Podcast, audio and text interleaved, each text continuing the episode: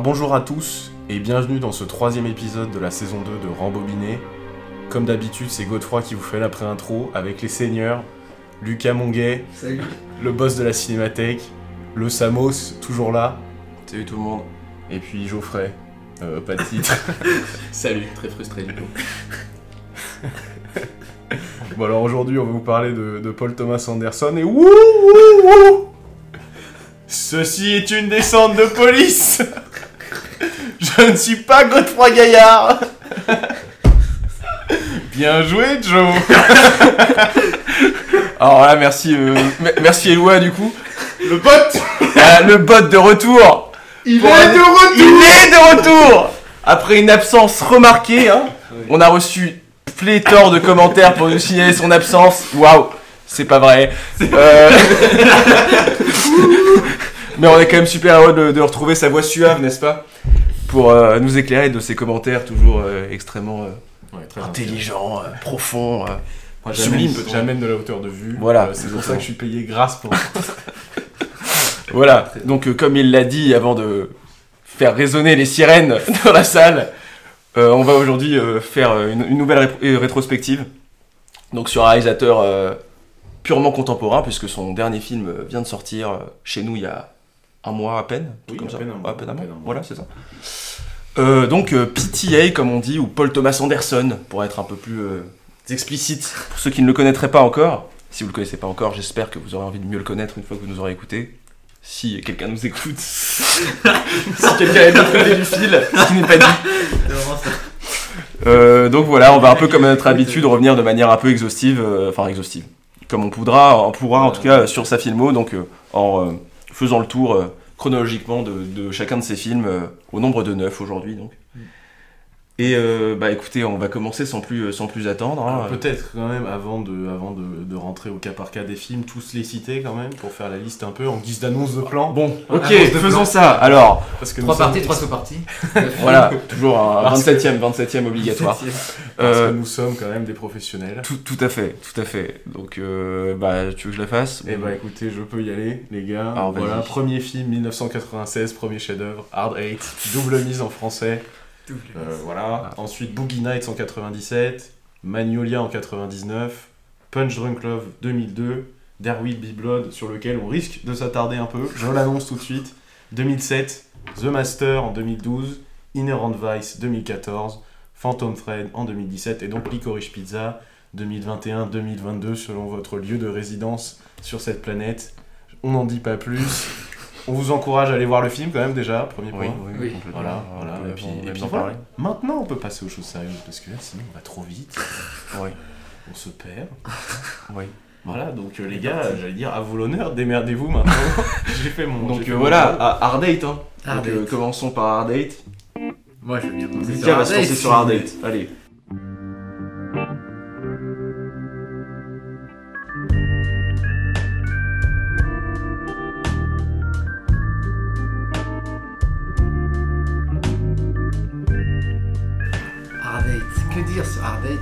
Film de Paul Thomas Anderson, PTA. Euh, bah. Bon, euh, voilà, on va dire euh, premier film qui pose les bases du cinéma de PTA. Mais en fait, moi, je trouve qu'il pose un peu plus les bases qu'on peut le croire. Parce que c'est. Déjà. Déjà, c'est vrai que c'est d'ailleurs ce que je reprocherai plus tard à Paul Thomas Anderson. Il est toujours dans la première partie de sa carrière en tout cas, très sous influence. Et, euh, et là, c'est vrai que bon, le mec, ça, ça rend 96, c'est ça euh, Mon film qui se passe dans un casino, euh, en 95 sort Casino, non, de Marty Scorsese. Donc on a des grands plans séquences dans les casinos, etc. Bon, ben voilà, enfin, on, on sent que le mec, premier film, il, il- il- il a, il a toujours les, les... Enfin, il est sous influence, mais je trouve que on a déjà une des, un des premiers gros trucs que j'aime beaucoup chez Paul Thomas Anderson, c'est les personnages. Enfin, le, c'est un film de personnages, enfin, comme tous ces films euh, dont on pourra en parler, on, on reviendra, mais c'est, c'est déjà un film de personnages avec euh, des, des, des, des personnages très, très écrits. et des scènes de confrontation entre personnages qu'on retrouvera toujours dans sa filmographie dès, le- dès la première scène. La première scène du film est une scène de confrontation, enfin de confrontation, dialogue, discussion entre deux personnages euh, qu'on va trouver énormément dans tous ces films, qui est une des grandes figures de style de Paul Thomas Anderson. Et donc, euh, oui, évidemment, film un peu plus mineur, euh, puisqu'il a moins d'ambition, mais moi, j'ai- pas de mal à dire que j'aime beaucoup euh.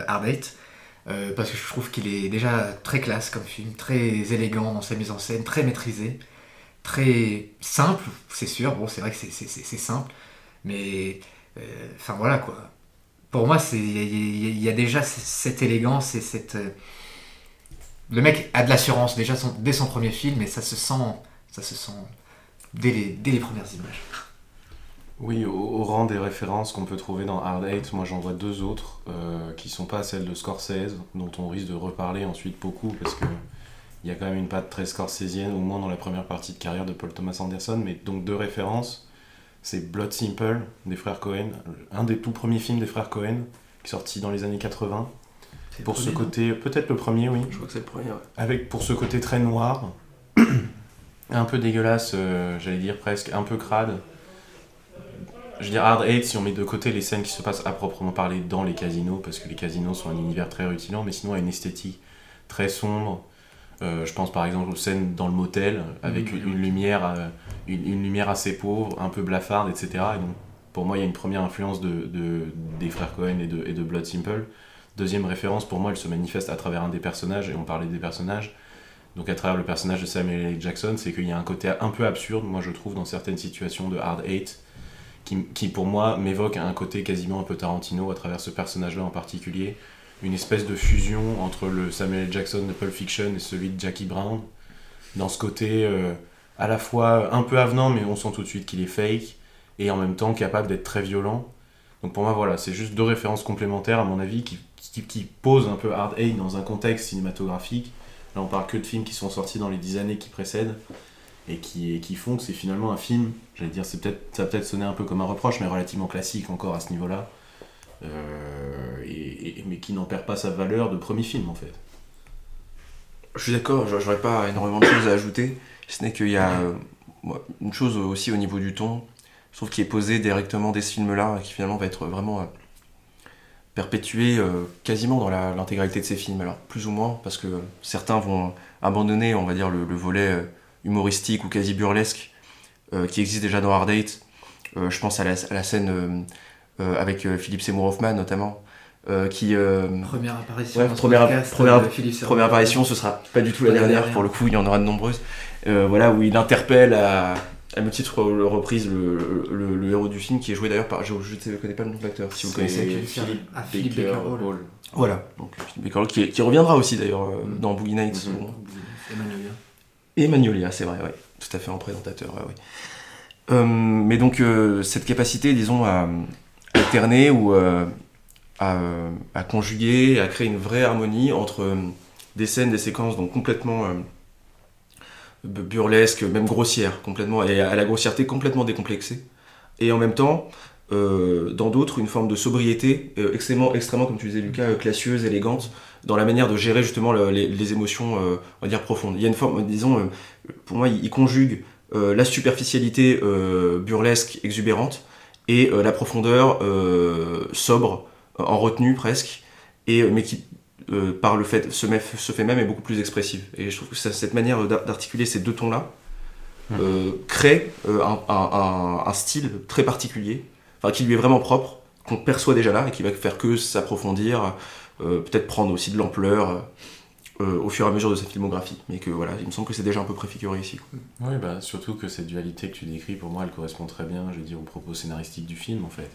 D'un côté, le côté classieux, mais un peu faussement classieux du casino, et de l'autre, cette, espèce d'envers du décor qui est un peu le cœur dans lequel évoluent les personnages de Hard Eight, et qui, pour le coup, est d'une morosité quand même terrible, à la fois quand on connaît les motivations du personnage principal, et dès la scène d'ouverture.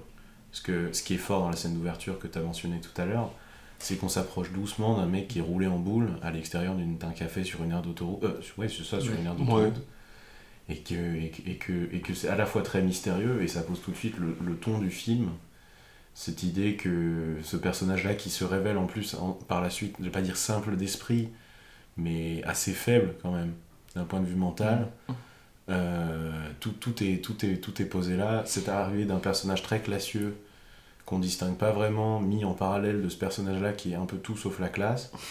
Bah, c'est très vite annoncé et je trouve qu'on préfigure euh, là aussi quelque chose que Paul Thomas Anderson fait beaucoup, c'est le caractère très suggestif de sa mise en scène, très signifiant.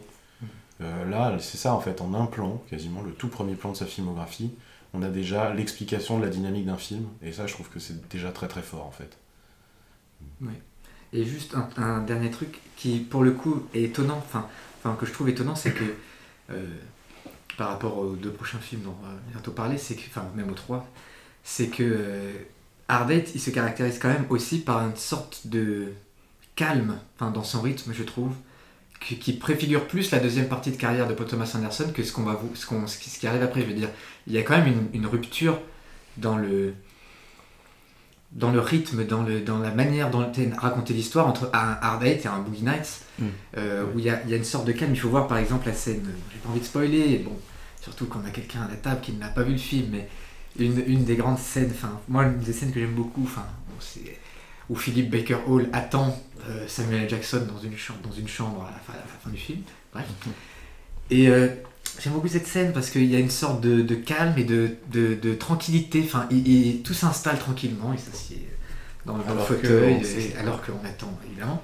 et quand... enfin, si je peux me permettre de t'interrompre, la perspective, moi, ma perspective de, de spectateur à ce moment-là, c'est quand même une certaine certitude sur l'issue de cette scène. Oui, bah, évidemment. Donc je pense qu'aussi le, le caractère calme, en fait, s'explique du fait que l'idée n'est pas de créer de l'émotion, mais il est de, entre guillemets, de précéder un, payoff, un peu, une satisfaction du désir du spectateur. Tu vois. Oui, c'est une manière de faire monter l'attention, euh, pour le coup, assez classique. Surtout, un truc qui, pour le coup, est très important pour la suite, enfin, pour Paul Thomas Anderson, à mon avis, c'est que je trouve que le film en entier est assez à l'image à l'image de ses personnages, en fait. Enfin, c'est-à-dire que c'est un film qui est à l'image de, Philip Baker Hall dans, dans Hard Eight en fait.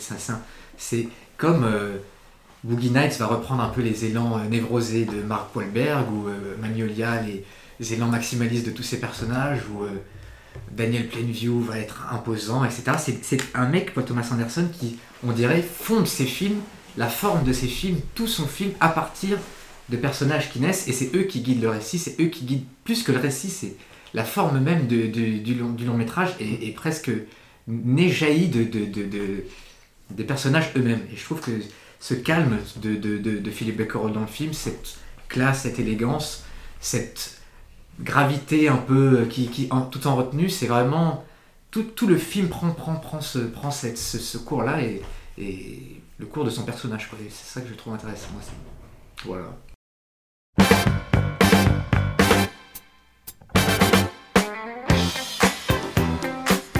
enchaînons directement donc sur le, deuxième film qui lui pour le coup, euh, alors on va discuter mais à un ton beaucoup moins classieux et qui est peut-être justement peut-être. Enfin bon bref, oui peut-être mais en tout cas qui est sûrement euh, le film euh, de, la filmographie de, de PTA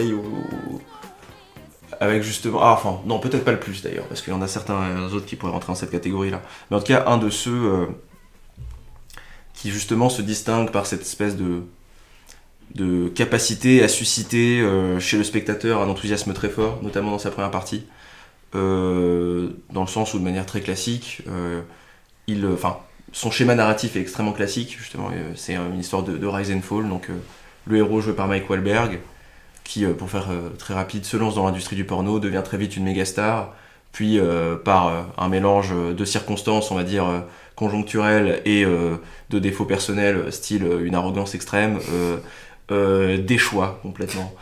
voilà, donc jusque-là rien de très étonnant, si ce n'est le secteur où a lieu le film, c'est-à-dire le porno. À part ça, on pourrait penser que c'est un film extrêmement classique, ou en tout cas que l'histoire de ce film est extrêmement classique.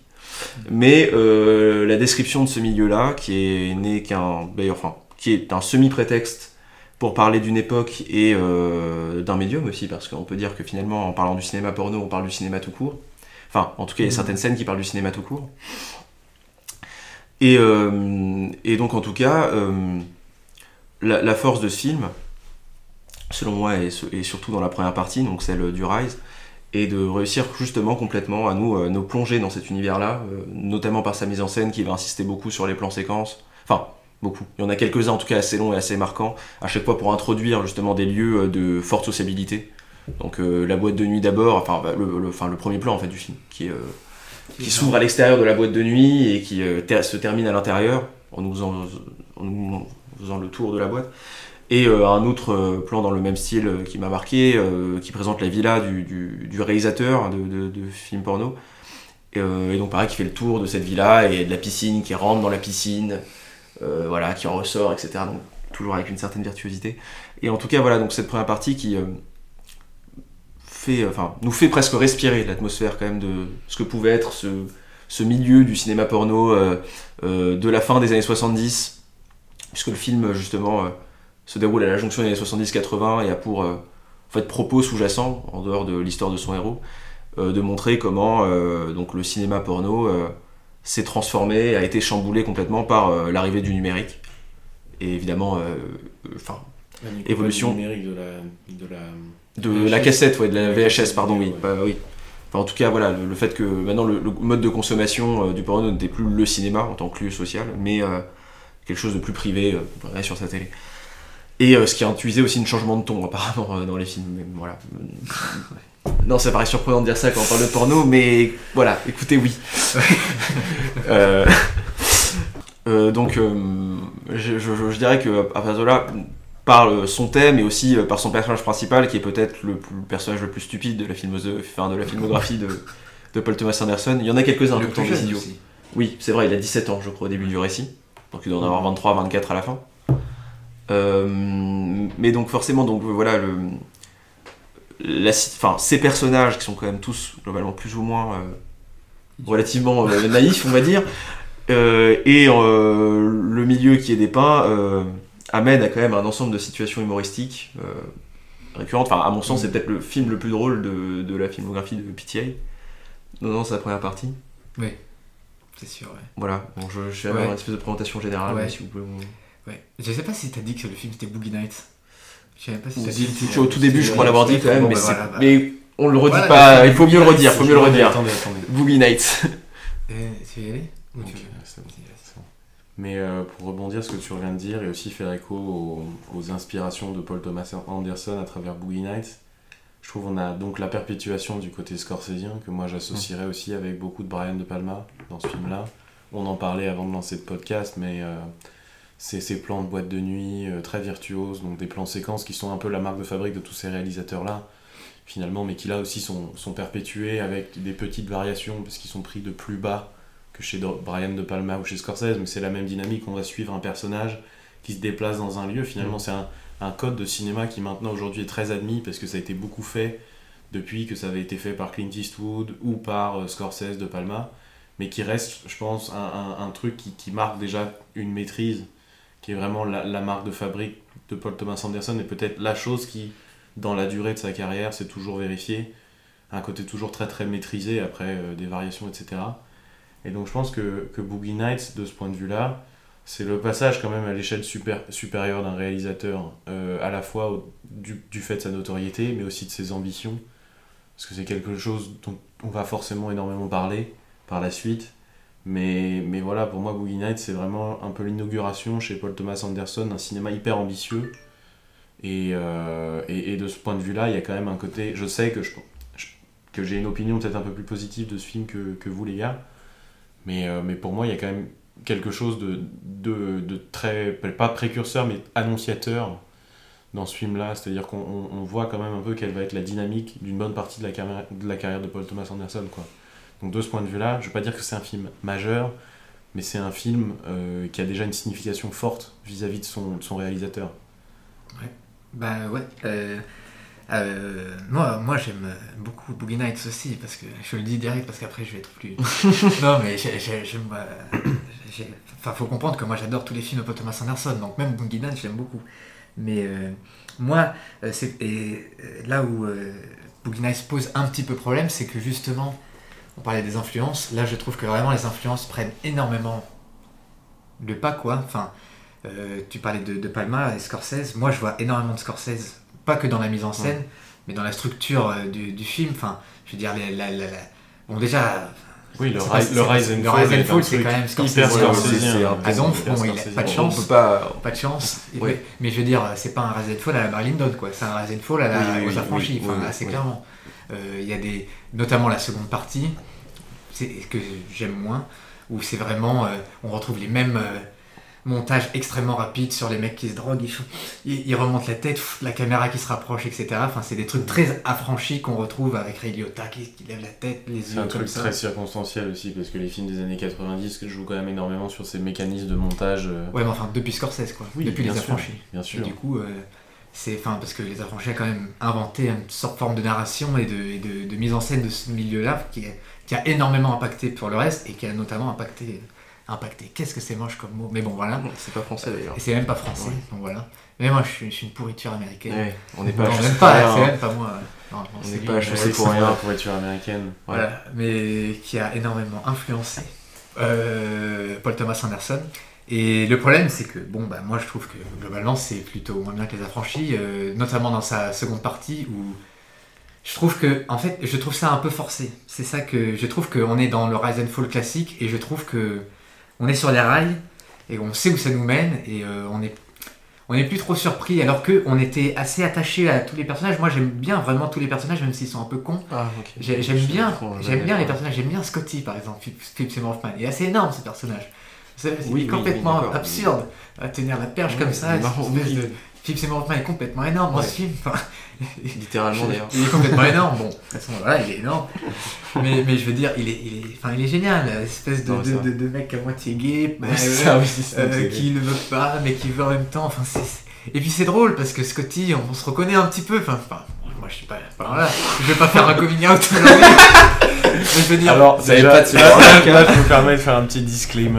Euh, le rembobiné euh, est absolument ouvert sur toutes les questions de société, même Ouais. si, même Ouais. si Samos me fait signe que non. Mais, mais je J'ai- m'oppose. Comment ça, c'est de la diffamation J'ai rien dit. Il n'y a aucune preuve matérielle de ce que tu viens de dire. dit, j'ai- dit que tu me faisais signe. Oui, mais non, dit que tu avais dit. Ouais, mais bah, mais tu nies, tu nies, donc Alors c'est quoi Parce que le langage des signes, c'est pas un langage pour toi Donc on va faire le diffamation sur un langage des signes. Pas très inclusif tout ça, quoi. Ça a l'air, ça a l'air. Non mais tout On ça pour dire ce que Scotty, euh, moi, euh, enfin je veux dire, on, euh, Scotty, on peut tous se reconnaître dans ce mec qui se prend un gros râteau énorme au milieu du film. Enfin c'est quand même assez, c'est quand même drôle ce qui lui arrive. Enfin c'est drôle et triste. Enfin donc moi j'aime bien les personnages de, de, de, de Boogie Nights. Le, le problème c'est que je trouve qu'on, notamment dans la seconde partie, on entre dans quelque chose d'un peu plus forcé, d'un peu plus mécanique, un peu moins surprenant. Même si on n'a pas besoin d'être surpris dans tous les films, mais je veux dire, l'habitude où Paul Thomas Anderson ne fait plutôt rien comme personne, enfin surtout maintenant, le mec a l'habitude de faire des choses assez différentes de ce qu'on a d'habitude. Là, je trouve qu'on est un petit peu sur des rails et c'est ça qui me dérange. Mais j'aime beaucoup le film, regardez-le.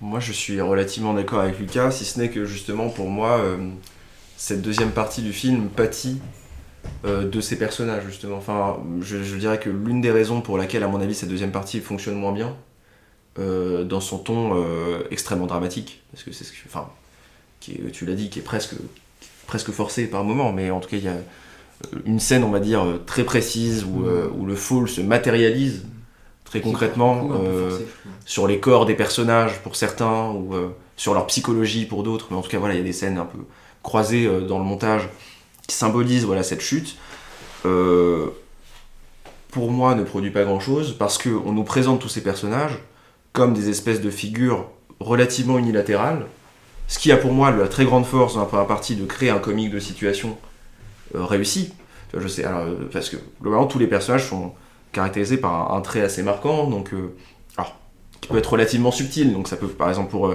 le Dirk Diggler, le personnage principal, donc joué par Mark Wahlberg, ce serait une espèce euh, euh, d'ambition folle euh, croisée avec une bêtise fondamentale et le fait qu'il ait un gros pénis.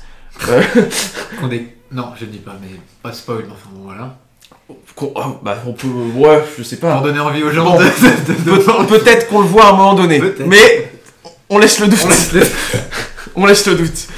Euh, donc voilà, tu l'as dit, le personnage de Philippe Seymour Hoffman, donc voilà, qui est caractérisé par ça, cette espèce de d'homosexualité euh, plus ou moins assumée, Ouais. euh, enfin voilà, relativement peu assumé, Ouais. mais qui en même temps fait des tentatives, etc. On a le personnage de euh, Roller Girl qui globalement est. Mais du coup, on se souvient quand même de tous les personnages. Oui, on se rappelle tous parce qu'ils ont un trait dominant fort et qui paraît qu'on s'en rappelle, mais, mais du coup, à partir du moment où tu, tu les as. Enfin, disons. Hum, non, mais je- Mais donc, ça leur confère une forme d'irré- d'irréalité aussi, c'est ça que je veux dire. ouais. Ouais. Donc, quand à la fin tu essaies de les réancrer dans quelque chose de relativement concret, voilà, ils se font rattraper par le réel finalement. C'est un peu ça la deuxième partie. C'est ils étaient dans une espèce de, de, de, de rêve, de monde fictif qui est le monde du porno. Et là, d'un coup, ils sont rattrapés par le réel. Ils sont rattrapés euh, par, euh, je sais pas, euh, bah, euh, Roller Girl, par, euh, par un mec qu'elle a connu avant ce rêve-là, Hum. qui lui rappelle ce qu'elle était avant, ce qu'elle est vraiment, et qui donc euh, bah, la maltraite. Mark. Wahlberg qui se fait tapasser par des mecs et qui se retrouve à, à devoir se branler pour 10 dollars comme il le faisait avant. Bah, voilà, ils sont tous ramenés à leur situation antérieure. Et moi, bah, je- j'avoue, c'est peut-être très personnel, mais euh, que comme pour moi tous ces personnages étaient caractérisés par cette forme d'unita- unilatéralité et donc par cette forme de d'onirisme ou de facticité, euh, bah ce rattrapage là, je trouve qu'il fonctionne pas très bien. Enfin, où il impacte, enfin encore une fois impacté, terrible. Voilà, maintenant on va tous le dire. Voilà, C'est l'américanisation du podcast. Terrible. il ne nous marque pas de- beaucoup. En tout cas, Voilà, marqué, c'est bon, c'est français, c'est neutre, mais c'est français. Voilà. Euh, Enfin, personnellement, voilà, ça m'a beaucoup moins marqué. J'ai trouvé ça beaucoup moins réussi que la première partie qui euh, fonctionne, enfin, qui emporte plutôt bien, quoi. Juste pour, pour euh, dire une dernière chose sur Boogie Nights et peut-être am- amorcer une transition et rebondir un peu sur ce que tu viens de dire. Moi je trouve que de manière générale, dans le cinéma de Paul Thomas Anderson, on s'attache plus à des univers qu'à vraiment des arcs narratifs qui sont censés mener à une forme de, de catharsis, même s'il y a un côté très dramatique. Mais beaucoup, un commentaire qui est souvent fait vis-à-vis du cinéma de Paul, de Paul Thomas Anderson, c'est que finalement, ces films parlent de pas grand-chose, mais abordent des univers. Et je peux comprendre que dans Boogie Nights, comme ce trait-là est en construction, j'aurais tendance à dire, à partir du moment où on décide de bifurquer en dehors de la découverte d'un univers et de son esprit pour revenir sur un truc plus centré sur un sous-texte de bah justement de, de chute, euh, un peu de, de, revers de la gloire, un peu ou de, de destruction personnelle, et qu'on sort donc ce, ce côté un peu, j'allais dire universel, mais parce que on découvre un univers, c'est vrai qu'il y, a quelque chose de pesant et de moins réussi. Mais, euh, mais sinon, euh, il y a quand même, je trouve, et essayer de quand même terminer sur une note un peu plus positive que tout ce qui vient d'être dit, il y a quand même pour moi vraiment les prémices de cette, de cette plongée à chaque fois pour quasiment tous les films de Paul Thomas Anderson dans un monde un peu décalé, Mhm. euh, qui, qui, qui, qui, pour le coup relève vraiment du fantasme hein, la plupart Ouais. du temps d'ailleurs, mais qui, euh, mais, qui, mais qui pour moi fait la force parce que c'est de, de ce cinéaste, parce qu'en fait c'est hyper prenant à chaque fois. Et puis c'est souvent, juste pour euh, clôturer, c'est souvent, comme tu disais au début, des... il faisait souvent des moments de basculement. Enfin, euh, pour... il ancre, c'est c'est souvent des films d'époque, entre guillemets, finalement. c'est- ouais. des films qui se passent toujours dans des époques, même si elles sont plus ou moins lointaines, mais Ouais. c'est Ouais, oui. Des, films ancrés dans, dans- dans le passé. Et à des moments, charnières, on parlait du. Avec là, c'est quand même exemplairement illustré dans, dans Boogie Nights, avec ce passage très euh, marqué entre les années 70 et les années 80. Il y a quand même une très Avec, le, scène. avec le basculement effectivement qui intervient dans cette scène-là, euh, Mais sans, c'est là, sans- voilà, sans en dire plus. On passe du rise au fall, quoi. C'est Très clairement, manière- à, de à- manière à- très brutale. à ce moment-là. Et puis c'est toujours, euh, ça reviendra souvent euh, dans tous ces films, des moments de basculement des années 60-70 dans, Paul Thomas Anderson, basculement dans les prémices du capitalisme au début des années 1900, Darby Blood, enfin voilà. Bref.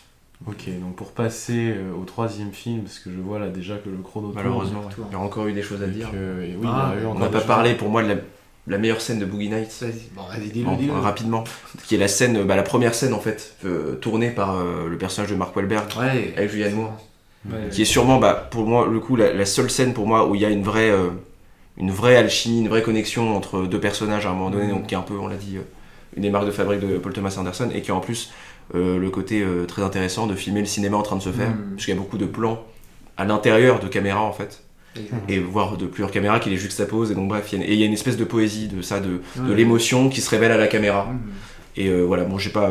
je vais très vite, j'ai skill, mais, mais rien que pour ça, ça, ça, je trouve que rien que cette scène-là. Ce qui est beau, hein, c'est- voir moi film. ce que je trouve beau dans cette scène, c'est que tout le monde est assez en extase devant ce qui se passe, alors C'est que c'est quelque chose de très bon. Mais c'est voilà, c'est d'autant plus beau. et vulgaire et, et tout le monde est un peu en extase dans ce qui se Voilà. passe. et Ça, c'est ça, c'est beau de regarder. De voir Ouais, c'est ça. Parce que. C'est vrai, on dit décalage, enfin la rupture entre ce qui se passe. Et c'est c'est assez beau, je trouve, sur le, le regard, de, enfin, regard d'un réalisateur dit, qui Mhm. pose euh, enfin qui décrit ainsi son activité. Ouais, il dit en fait c'est ça, mon métier, c'est de regarder l'émotion en train de se faire, quoi, Mm. et m'en éver- et m'en émerveiller, Mm. et faire tout pour que les gens Ouais. soient capables de comprendre l'émerveillement que j'ai eu en voyant ça. Je trouve que c'est assez, euh, Ouais. voilà, c'est un- une assez belle manière de, de- de décrire. euh, ce que doit être la réalisation.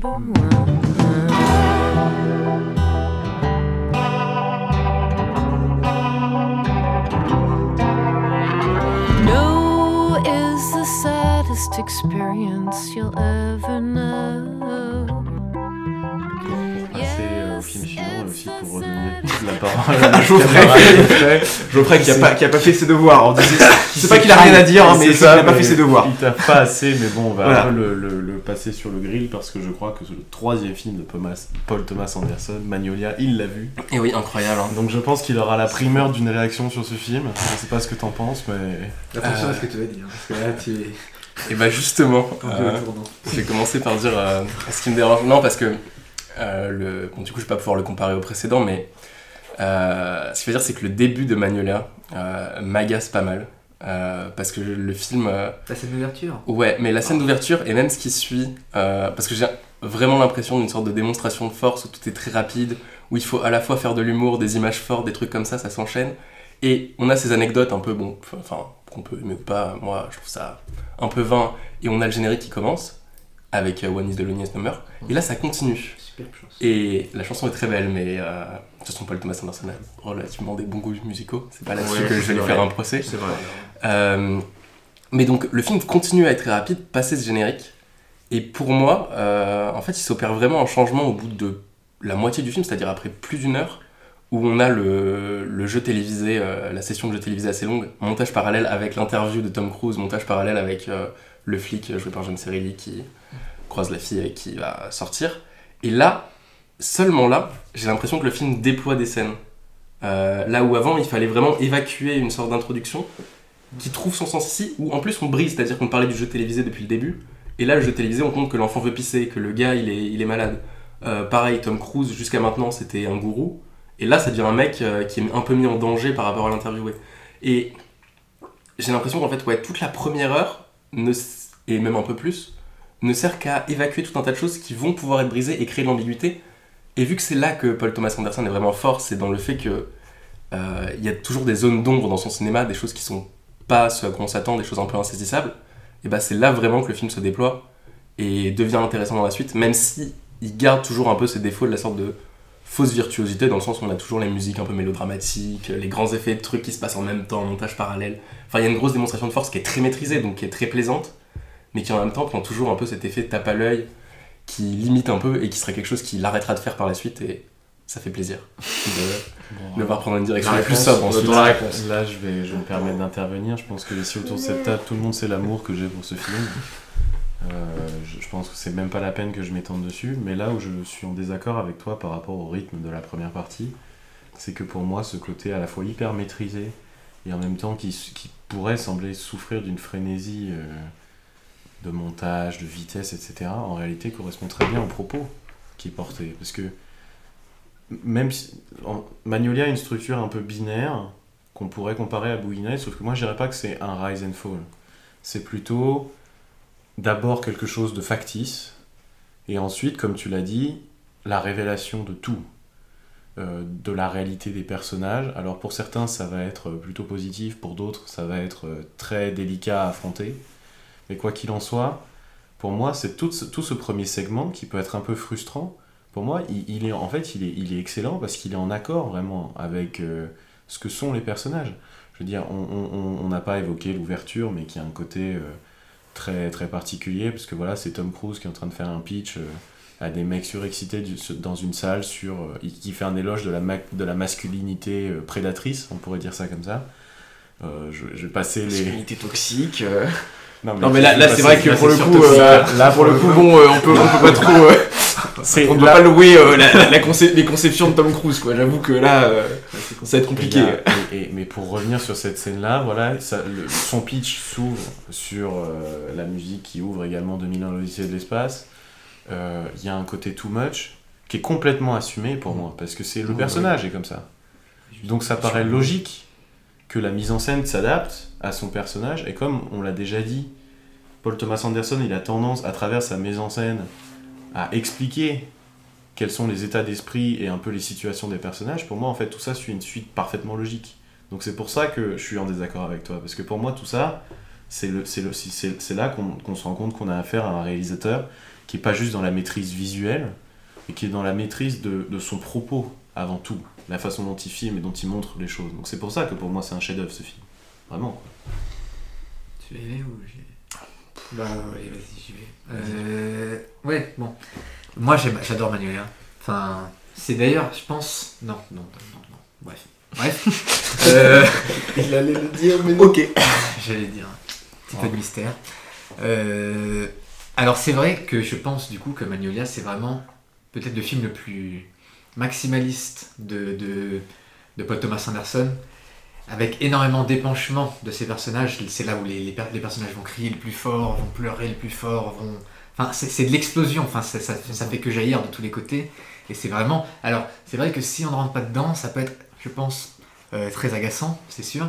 Mais, euh, enfin, pour moi, qui adhère complètement au truc, pour exactement la même raison que ce qu'a dit euh, euh, Jeanne puisque justement...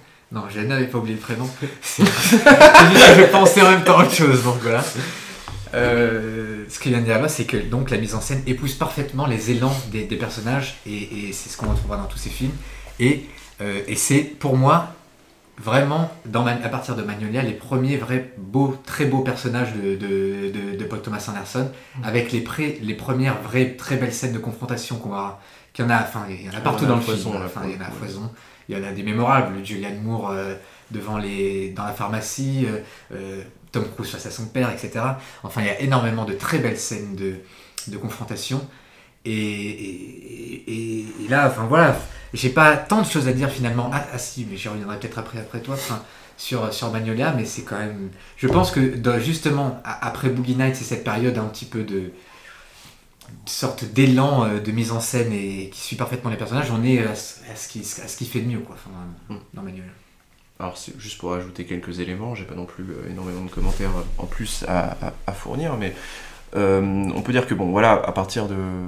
On a dit qu'on excluait un peu Hard Date euh, comme un film légèrement plus mineur. Magnolia, dans les films très ambitieux, parce que ça fait partie des, des, des- des métrages vraiment très ambitieux de la carrière de PTA, c'est, euh, je crois, le seul, en fait, qui, euh, se, se déroule à l'air, enfin, dans, Ouais. un espace-temps euh, complètement contemporain. Donc euh, voilà, et sinon, euh, il y aurait Hard Date et. Punch Drunk Love à la limite. Euh, Je sais pas vraiment qu'on on peut considérer qu'il est plus ou moins contemporain. Mais donc les deux films assez mineurs. Et pour moi, voilà, donc cette, euh, cette volonté, en tout cas le- ce fait très concret de s'ancrer euh, dans une esp- un espace contemporain, euh, va de pair avec une volonté effectivement, et d'aller à l'encontre en fait de ce qui euh, fera en grande partie sa réputation et son style, c'est-à-dire de décrire, euh, comme tu le disais tout à l'heure Eloi, euh, un espèce d'univers, un espèce de monde un peu fantasmé, euh, plus ou moins magique. Euh, là, c'est pas du tout le cas. Vraiment pas. Et euh, Enfin, Bah, il y a je quand même trouve un gros, un gros élément. euh, bah oui, fantastique, mais- d'accord, mais c'est pas, c'est pas un monde, c'est un événement. C'est- Après, le monde, ça peut être celui des médias si on veut, parce qu'ils sont tous Ouais, plus si liés à cet univers-là euh, d'une Oui, façon ou plus ou d'une moins. autre. Oui, Non, mais oui, Euh. On peut. Après, les mais je trouve, sont assez centrales, Hmm. Ouais. plus ou moins lointainement chez BTF. mais je, je trouve pas que. hum, Enfin, t'as raison, t'as raison. C'est plus ou moins esquissé, mais je trouve que, enfin, en tout cas, c'est pas fait avec la même Mhm. ampleur que dans certains Ouais. autres de ses Mhm. films. Et que là, justement, c'est un film où il fait euh, délib- délibérément le choix de se concentrer euh, sur, de- sur des personnages, sur vraiment des personnages et sur une multiplicité de personnages en plus qui a tous se développé. Ce qui, pour moi, en fait, d'ailleurs, est souligné de manière extrêmement explicite euh, au tout début du film. Enfin, pour être euh, clair, plutôt dans la deuxième séquence, parce que tu as parlé de la toute première qui est un peu. euh, l'enchaînement d'anecdotes, etc. Donc là, oui. Mais on va dire, euh, sur les premiers plans qui présentent chaque personnage, où à chaque fois, il y a cette espèce de gimmick de mise en scène très particulier, qui est un espèce de zoom extrêmement rapide sur le visage de tous les personnages. C'est-à-dire, euh, plan large, globalement, le personnage dans son environnement, et bam euh, Zoom avant très très fort directement sur le visage. Donc euh, très clair, ce qui nous intéresse, c'est pas leur environnement, c'est eux, quoi. Euh, voilà, donc ça, ça- moi directement, on, on comprend, quoi. 5 premières minutes, on comprend à peu près ce que va nous raconter le film. Et effectivement, derrière, globalement, euh, c'est pas vraiment l'environnement des personnages qui les affecte. C'est soit euh, des situations purement euh, personnelles, donc de santé euh, en grande partie, euh, soit des relations intersubjectives, Euh, des incapacités ou en créer, euh, des relations perdues, regrettées, euh, parfois créées aussi euh, positivement. Enfin, il y a à peu près tous les styles de schémas qui sont, qui sont mises en scène, mais on voit que là clairement c'est ça. C'est pas vraiment euh, l'ancrage de personnages dans une situation, dans un monde, et euh, l'évolution de ce monde qui joue sur eux, comme ce sera souvent le cas en fait finalement le reste du temps. Comme on l'a dit bah, déjà pour Boogie Nights par exemple. La, la vraie raison de la foule, le- du fall dans Boogie Nights, c'est pas tant les personnages eux-mêmes que ce qui les entoure. Euh, là pour le coup c'est tout le contraire. C'est vraiment qu'un jeu entre, entre, entre personnages euh, très fortement caractérisés comme toujours. Là tu l'as dit euh, Lucas, t'as raison. On a des vrais personnages vraiment euh, forts, développés et qui nous donnent aussi des moments euh, extrêmement beaux. On peut le dire, il y a des, il y a des scènes vraiment euh, euh, magnifiques. Si on pense à celle de, de Tom Cruise et de son père, notamment, qui est, enfin, à mes yeux, peut-être la plus belle, mais il y en a d'autres qu'on pourrait retenir. Avec d'ailleurs un des. un- Moi, ce que je trouve qui rend d'autant plus belle la scène de, de Tom Cruise et de son père, c'est la présence de Philippe Seymour Hoffman dans le fond qui regarde et qui, qui a les yeux Oui, embués de oui, larmes. oui, c'est Enfin, vrai. moi, je trouve ça sublime. Et qui est d'ailleurs, oui, bah, encore une fois, Philippe Hoffman, qui est nouveau là, et encore une fois, Ah, qui a qui a encore une fois un personnage secondaire, mais euh, terriblement marquant. Incroyable. Voilà, très très beau personnage. Euh, mais donc, faire, euh, pour conclure un petit peu, ce que je trouve finalement intéressant, parce qu'on on avait parlé un peu avant le, le début du podcast de savoir si potentiellement il était possible de regrouper certains films les uns avec les autres. Finalement, je trouve que d'une certaine manière, on peut, retrouver, on peut regrouper Boogie Nights et Magnolia, dans le sens où c'est un peu le diptyque qui décrit ce que va être ensuite le, le style PTA. C'est-à-dire mélanger euh, une manière de, creuser l'intersubjectivité de manière très forte, et en même temps en l'ancrant, ça ça c'est pour le volet euh, Boogie Nights, euh, dans des univers fantasmés, extrêmement prenants, et qui justement, enfin, et- enfin assez féerique presque, enfin, en tout cas qui, qui embarque complètement le spectateur. Et donc là, je, je trouve que enfin, dans ces deux films, c'est- relativement séparé. Manuela, ce serait que euh, les personnages, et enfin, je caricature légèrement, mais bon, voilà, pour grossir un peu le trait. Nights que l'environnement.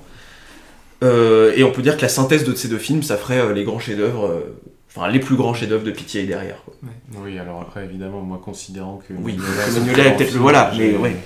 Il y a une chose dont, on n'a pas encore parlé et qui me paraît essentiel de mentionner là, par rapport aussi un peu au diptyque euh, Boogie Nights, Magnolia, c'est que pour moi, il y a aussi vraiment une dualité chez Paul Thomas Anderson et le fait qu'il réalise et qu'il écrit en parallèle tous ses films.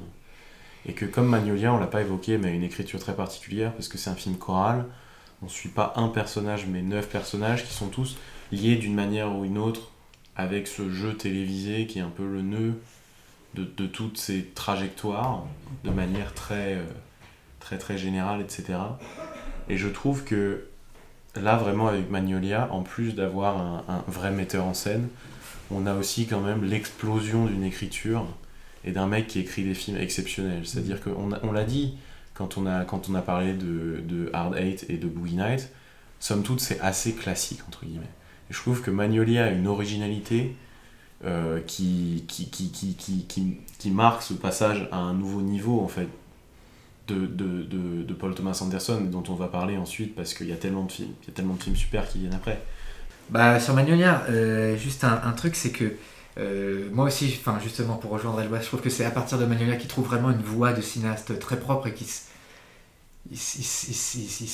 s'émancipe un petit peu, même s'il y a toujours des références, Altman, etc. Mais on, on- on- on- est un peu plus, on, est plus dans des Paul Thomas Anderson. Et puis surtout, je voulais juste faire un petit bilan de- du point de vue esthétique, euh, parce que tu parlais qu'on trouvait les bases de ce qu'on verra après dans le dans la caractérisation des personnages, les relations qui sont mises en place, etc. Mais ce qui je trouve moi le plus passionnant chez Paul Thomas Anderson, ou en tout cas un des trucs les plus passionnants, c'est quand même le virage, l'énorme virage esthétique qu'il va prendre euh, Mm. ensuite.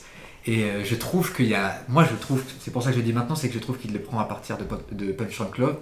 Et, et, et on est chez, notamment chez, sur Magnolia et Boogie sur quelque chose qui fonctionne à, à base de d'énergie quoi. Enfin c'est du mouvement, un montage extrêmement euh, rapide. Il faut voir la différence entre Magnolia et Phantom Thread, quoi. Dans le montage, dans le, dans le, dans le, dans la- dans la- la- la- le mouvement, dans, dans la composition, la fixité, etc. Enfin, on est dans quelque chose de beaucoup plus virtuose. On parlait de démonstration de force. Il y a un côté démonstration de force, mais bon, c'est tellement bon que moi, ça me dérange pas. C'est comme Kubrick, le mec, il fait des démonstrations de force, mais il est, à la hauteur, si tu veux, donc ça me dérange pas. Donc, euh, euh, voilà. Et, donc, on est sur vraiment quelque chose d'extrêmement et, et je pense que ça, ça, ça rejoint ce que tu disais sur l'écriture. Paul Thomas Anderson à cette époque, jusqu'à Punch Drunk Love, je sais pas s'il l'est encore, mais il était très cocaïné. Et ça se sent quand on le voit dans, dans, dans, dans ses, dans, dans ses interviews. Il faut regarder, c'est- lunaire Oui, les interviews de Paul. Thomas Anderson de cette époque. Il y a un énorme making-of de Magnolia sur YouTube qui est énorme. Il est complètement cocaïné, il est complètement dans, dans, dans, dans la lune, le mec. Et ça correspond bien à, à, à, à, son état d'esprit de l'époque. Enfin, c'est quelque chose d'extrêmement qui fonctionne sur l'intensité des plans, du mouvement, etc. Et que, enfin voilà, pour faire un petit bilan.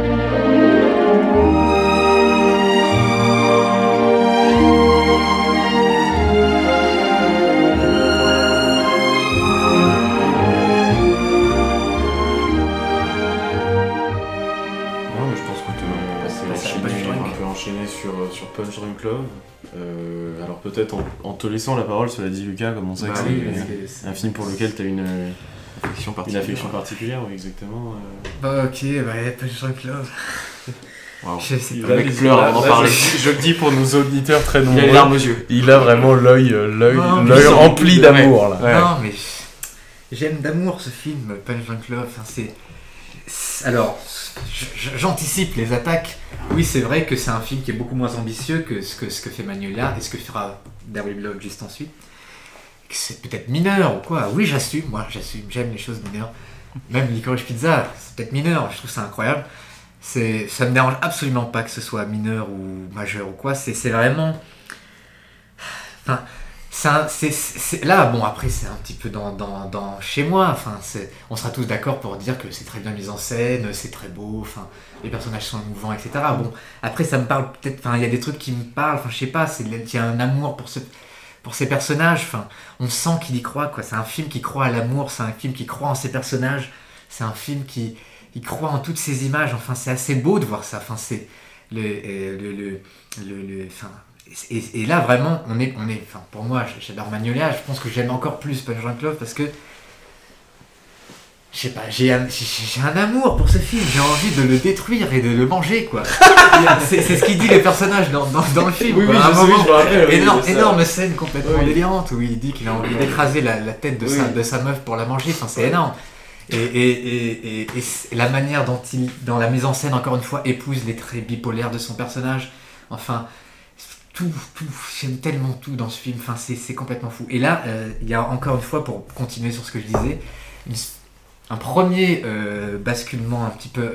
On entre dans, quelque chose stylistiquement qui se rapproche un petit peu. de ce qu'on verra après, avec quelque chose, toujours du mouvement beaucoup, mais un montage en tout cas qui est beaucoup plus euh, simple que ce qu'on a vu auparavant. Un travail sur la couleur, sur la lumière, avec les lens flares qui viennent souvent bleu, rouge, perturber l'image. Un petit peu plus de composition. Les, les, les, les, les- la, la caméra s'arrête souvent, ce qu'on verra souvent de- dans, Ouais. dans There Will Be Blood. C'est-à-dire qu'il y a plusieurs plans à l'intérieur du plan. Euh, un plan qui commence comme ça, ensuite un grand mouvement, il repart par là, ensuite, et, et la caméra s'arrête à chaque fois. Enfin, il y a quelque chose d'un peu plus posé et en même temps qui explose de, de temps en temps, comme le personnage, quoi, comme on fait que répéter que les personnages dictent toujours la mise en scène Ouais. chez, chez Paul Thomas Anderson. Tu vois, pour moi, Punch Drunk Love, c'est déjà l'approfondissement d'un des arcs narratifs de Magnolia. Moi, j'y retrouve beaucoup de l'arc narratif du policier. Dans ce côté, un loser un peu en marge de la société va rencontrer un personnage féminin avec lequel il va se lier. Et d'une certaine manière, ça va lui permettre un peu de, dire, de fleurir aux yeux du monde, presque, de s'épanouir, etc. Et, et pour le coup, je trouve que de reprendre cette trame-là qui avait été déjà explorée un peu dans Magnolia, ça, ça a permis à Paul Thomas Anderson, effectivement, de réfléchir à une transition dans sa mise en scène parce que du mouvement il y en a encore beaucoup mais Oui. c'est un mouvement beaucoup plus lent et ça pour Mm. le coup je te rejoins et c'est pareil sur l'esthétique un truc a, dont on n'a pas du tout parlé mais qui maintenant fait la patte de Paul Thomas Anderson c'est des blancs vraiment très blancs et des films qui ont un grain très spécial et c'est vrai que Punch Drunk Love inaugure cette palette de couleurs qui fait un peu la spécificité de Paul Thomas Anderson en particulier dans Phantom Thread dont on parlera plus Mhm. tard des univers euh, vraiment, moi, ce qui me ressort de, Punch Drunk Love, c'est beaucoup de blanc, des bleus assez clairs, etc. Un truc très lumineux, en fait, mais qui permet de respirer, vraiment. Et, euh, et de ce point de vue-là, c'est vrai que c'est vrai que la transition, comme tu l'as dit, elle s'amorce vraiment là, quoi. Non, enfin si. C'est juste que je l'ai vu il y a assez longtemps, donc j'aurais pas grand chose à ajouter sur vous, mais euh, ouais, en fait, ce qui est très intéressant euh, sur, sur Punch Drunk Love, effectivement, c'est que c'est une comédie qui est très drôle et en même temps, effectivement, la mise en scène a quelque chose de très lent. Vous l'avez dit avec les mouvements de caméra extrêmement lents, des cadres qui durent longtemps, le, le fait que ce soit très clair et tout, il y a quelque chose d'un peu quasiment austère en fait dans, ces plans, le fait que ça se passe beaucoup dans une sorte de hangar, enfin Mm. tout ça. Il y a quelque chose d'à la fois très distant dans la mise en scène et en même temps le film est très drôle et du coup il se joue une sorte de, euh, de double rapport Mm. euh, qui, qui est pour moi, c'est ce que je disais déjà sur Magnolia, euh, l'ambiguïté de, de Pitié ou le fait qu'il fait pas ce à quoi on pourrait s'attendre qu'il fasse et qu'il joue sur plusieurs tableaux à la fois. Et Et euh, ouais.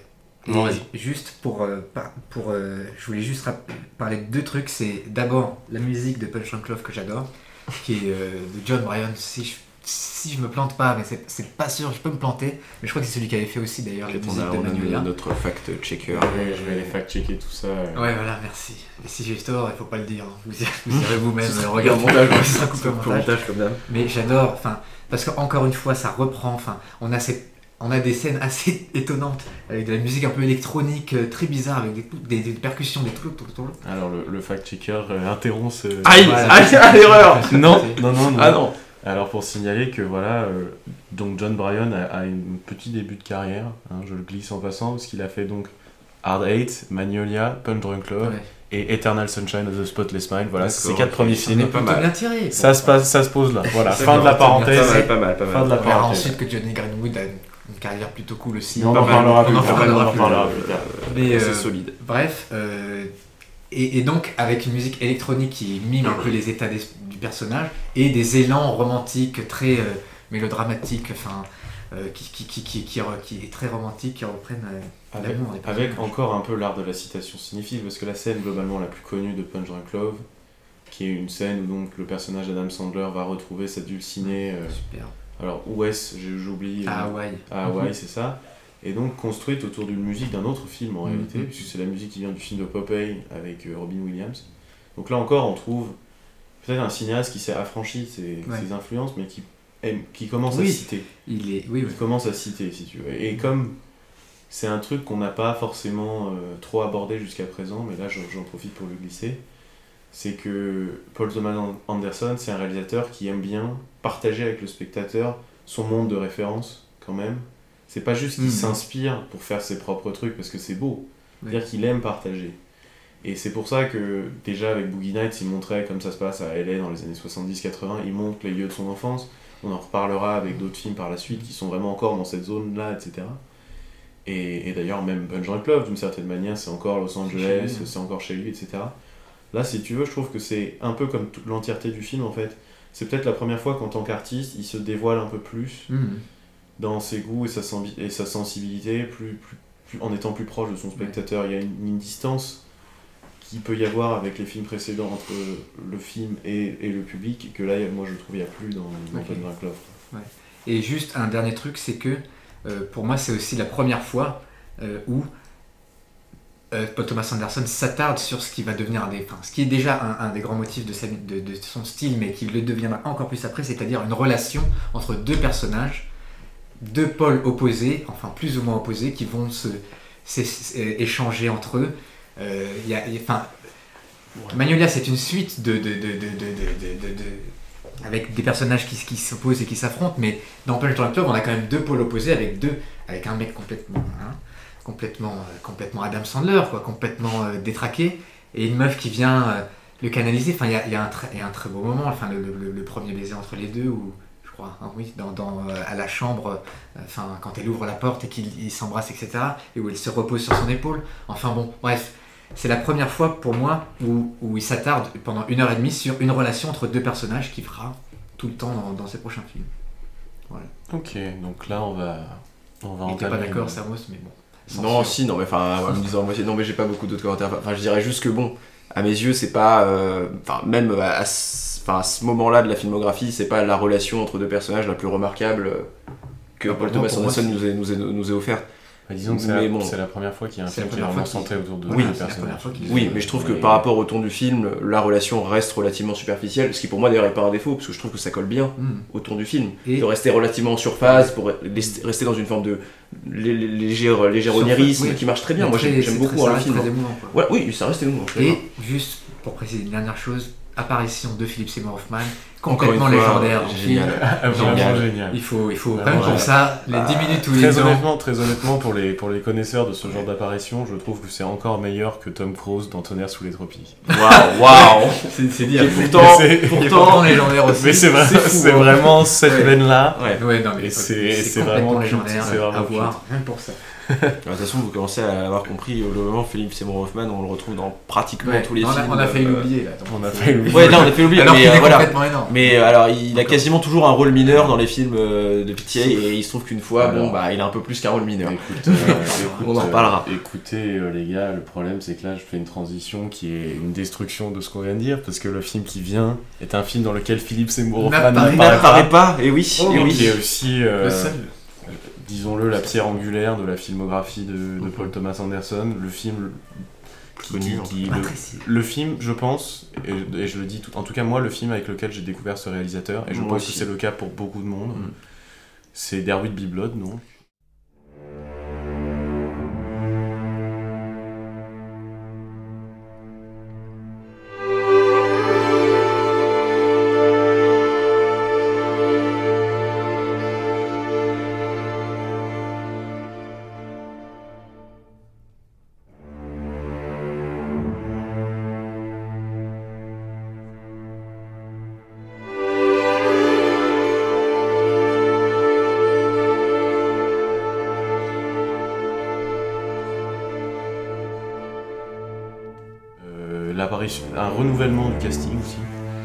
Ces films. Enfin, c'est une transition totale, c'est la naissance d'un nouveau style. Euh, dont il y a une certaine forme de continuité, mais disons que c'est l'accomplissement d'un- virage euh, qui, qui fait finalement ce que je, pense qu'aujourd'hui quand les gens pensent à Paul Thomas Anderson ils se figurent d'une certaine manière Derwit B. Blood alors pas forcément dans la trame va en parler mais dans le style Dans le style est charmant. dans le caractère souvent très éprouvant de ces films, euh, dans l'intensité assez folle, qui avait déjà été préfigurée dans Magnolia, et- etc., mais qui là euh, devient vraiment le trait euh, central. Et c'est pour ça que voilà, peut-être le film, là on peut, enfin moi je le dis tout de suite, à l'échelle de sa filmographie, on, on est sur- a priori sur son film le plus, le plus décisif. quoi. Oui, oui. Clairement, alors, On est tous d'accord, je pense. je, pense que voilà, enfin, Voilà, je pense qu'on peut passer vraiment- voilà. suivant. Voilà. il y a un consensus, donc euh, voilà. non mais, euh, enfin, comme- par où commencer, si vous voulez. euh, moi, je, forcément, je suis un très très grand amateur de ce film, ce qui n'a rien d'original, comme on vient de le dire. Moi j'aime bof. pour, euh, pour, pour, euh, pour plusieurs raisons, mais effectivement déjà parce que c'est l'inauguration de ce, ce nouveau style visuel qui, euh, selon moi, alors pour rester complètement superficiel et absolument magnifique, enfin, je, je trouve qu'à partir de là, et dans les films qui vont suivre, Paul Thomas Anderson va réussir à avoir à chaque fois, euh, et limite de, enfin ça va être limite de mieux en mieux à chaque film, euh, la photographie la plus extraordinaire du monde. Et je, je- tout en changeant. Alors il se trouve que sur les deux derniers, c'est lui-même qui a la photo. Alors, Euh, sur- c'est pas le cas sur- sur Licorice Pizza, il est pas seul à la. Ah, il est pas seul, mais il est quand même crédité Oui, comme il est auteur à photo. Euh, Phantom Thread, je crois que c'est vraiment lui. Oui, c'est vraiment lui. Euh, pour le reste, je sais pas qui, qui est le directeur de la photo, mais bon, à chaque fois, c'est absolument sublime. Et un roumain pour The Master, Mirai, Voilà. machin. En jouant notamment beaucoup, euh, enfin, disons, avec un vrai travail sur les jeux de lumière, sur des Will Blood, c'est absolument euh, saisissant euh, le contraste entre euh, les flammes et l'obscurité, notamment qui, Dans la grande scène. voilà, dans, dans notamment une des scènes clés, mais bon, ça, ça revient, il y a beaucoup de choses, beaucoup de travail ça, parce que forcément, aussi avec les scènes de mine, et ça, donc toujours le, enfin, le clair-obscur qui, qui crée quelque chose de, de- de très beau. Mais bon, au-delà de ça, de cet aspect purement formel, même s'il faut pas le négliger, je veux Ouais. dire, c'est, le cinéma reste un, un art visuel, un art plastique même, on pourrait dire, et à ce niveau-là, euh, Mm. on peut que admirer la plasticité époustouflante de ce film. Mais surtout, euh, moi j'estime que aussi sur le plan euh, euh, thématique, c'est peut-être vraiment, enfin, c'est le film où il y a l'affirmation décisive de ce qui est peut-être le grand thème en fait finalement qui parcourt toute la cinématographie de Paul Thomas Anderson, qui est de, euh, enfin en tout cas selon moi c'est un des très grands euh, thèmes de, de, de- de sa filmographie, qui est de faire le portrait euh, de ce que peut être l'esprit américain Mhm. euh, dans Ouais. toutes ses nuances, dans toutes ses évolutions. Euh, esprit américain qui rejoint euh, beaucoup, euh, parce que c'est un trait de- dominant de ce dit esprit, euh, euh, l'esprit d'entreprise, on pourrait dire, ou en tout cas la volonté euh, du self-made man de, de gravir les échelons, de créer, euh, de s'affirmer comme un puissant. Et euh, là, donc là aussi, le motif extrêmement récurrent de sa filmographie, euh, sur, ouais, donc, euh, Boogie Nights, évident, euh, voilà. Euh, un ado qui veut faire succès dans le porno. Euh, Magnolia, ça reviendrait, mais de manière un peu sporadique à travers certains personnages. Tom. Cruise, par exemple. Euh, euh, exemplairement, on va dire, un peu moins pour d'autres. Mais euh, ce sera le cas et ça va être encore plus affirmé dans, dans les courts métrages, enfin les métrages suivants. Mais même dans un film comme Punch Out très léger, Mm. le personnage d'Adam Sandler est complètement dans cette logique. Et qui d'ailleurs est, construit en, en, en, en- j'allais dire en miroir avec donc sa, sa meuf qui je crois de mémoire est britannique quoi dans le film si je me Je trompe me pas. rappelle pas. Je Je crois elle, travaille pour sa sœur, L'actrice est. mais je sais pas si c'est spécifié. Je crois. Ouais, c'est pas impossible. Je, je sais plus, j'ai oublié. Je me rappelle pas. Mais en tout cas, euh, donc euh, thème qui sera euh, fortement euh, élaboré et, ou plutôt, euh, disons, euh, euh, comment- Raffiné. Oui, mais surtout, enfin, on, on y rajoutera de nouvelles strates. Mmh, voilà, c'est ça aussi. ouais. Prolongé, oui, complètement. Éventaillé. Ça, c'est le mot que je cherchais. Voilà. On, déploie l'éventail, quoi. Voilà, c'est ça que l'expression que je cherchais. Mais en tout cas, oui, voilà. Pour moi, là, et, pourquoi, à mon avis, c'est le film où c'est le plus fort? Parce que là, c'est effectivement le film où euh, le parallèle entre cet esprit d'entreprise euh, et ce qu'il représente pour l'identité américaine en tant que telle, euh, eh bien, c'est dans ce film-là qu'il est le plus abouti et où il est le plus évident. Donc c'est là où on va dire ce, double, ce double, cette double élaboration thématique qui est toujours éventuellement à, à, disons des points d'accroche, euh, là se retrouve vraiment dans un pur parallélisme euh, avec un film. Alors je suis absolument pas le premier à le dire, mais euh, je le dis quand même au cas où, qui pour moi, en gros, est l'éthique protestante et l'esprit du capitalisme en film. Voilà, je- complètement. assez claire, puisqu'il y a vraiment un parallèle. Enfin, là, pour le coup, l'opposition la plus forte entre deux personnages dans le film, et je, si je vous laisserai la parole, vous pourrez euh, développer, peut-être que je reviendrai un peu plus tard, mais voilà, est entre euh, donc, euh, Paul Dano, enfin, un, prêtre d'une espèce d'é- d'église évangéliste euh, relativement neuve, euh, joué par Paul Dano, donc, euh, qui traduit une forme de religiosité un peu euh, renouvelée, euh, euh, beaucoup plus radicale et euh, beaucoup plus mystique, beaucoup moins rationnelle dans son approche du religieux, euh, opposé donc à, euh, un- à Daniel Day-Lewis, euh, qui euh, joue donc un mania du pétrole en construction, on va dire, et euh, qui, par, disons, ce, seul travail d'accumulation et de construction d'un empire représente une forme de nouvelle spiritualité qui est amenée à supplanter la première plus traditionnelle. Oui, ça pour le coup, je trouve que ce que, tu dis par rapport au rapport à la religion et à une certaine forme d'éthique du protestantisme en miroir avec le capitalisme, pour moi, correspond vraiment à l'entrée d'un d'un trait de presque tous les films postérieurs à Derby Blood de Paul Thomas Anderson, qui est effectivement une forme de mysticisme, voire de possession très assumée, des personnages qui sont habités d'un- d'une force qui est su- vraiment surnaturelle, toujours un peu étrange et floue et non spécifiée, là à travers un caractère hyper violent, mais on en parlera pour les films suivants avec The Master, euh, on parle carrément d'une secte, donc je veux dire que la là, question se pose ouais, pas. ouais.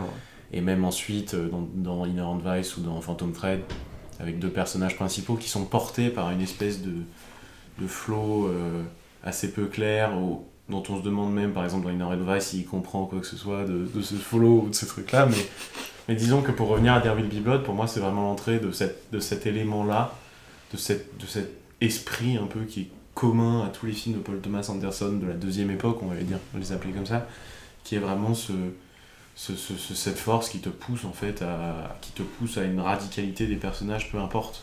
Ce qu'ils sont en fait sont toujours radicaux dans leur manière d'être. À partir du moment où elle est posée il y a quasiment qu'une seule voie pour eux c'est d'être de plus en plus radicaux.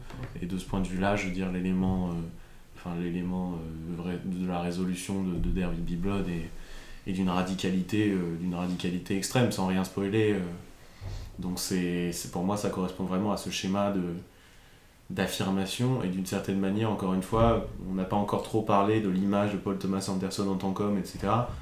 Et on sait que le mec est assez tyrannique sur les tournages, etc. Ou en tout cas qu'il peut l'être, qu'il a un côté euh, très démurge dans sa façon de faire.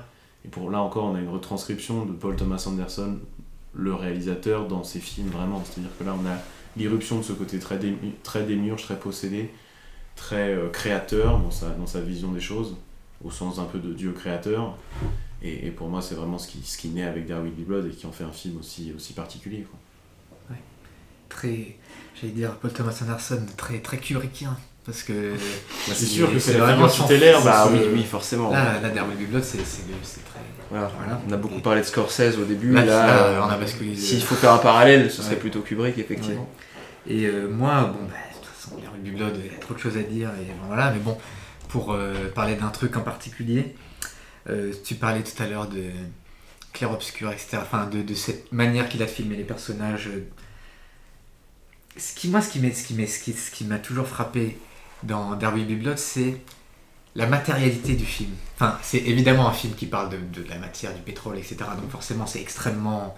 c'est- normal que ça soit au centre du truc, mais il, a, il y a une rugosité dans ce film, il y a une manière qu'il a de filmer les éléments, quoi. C'est un film de géologue, quoi, presque. Oui.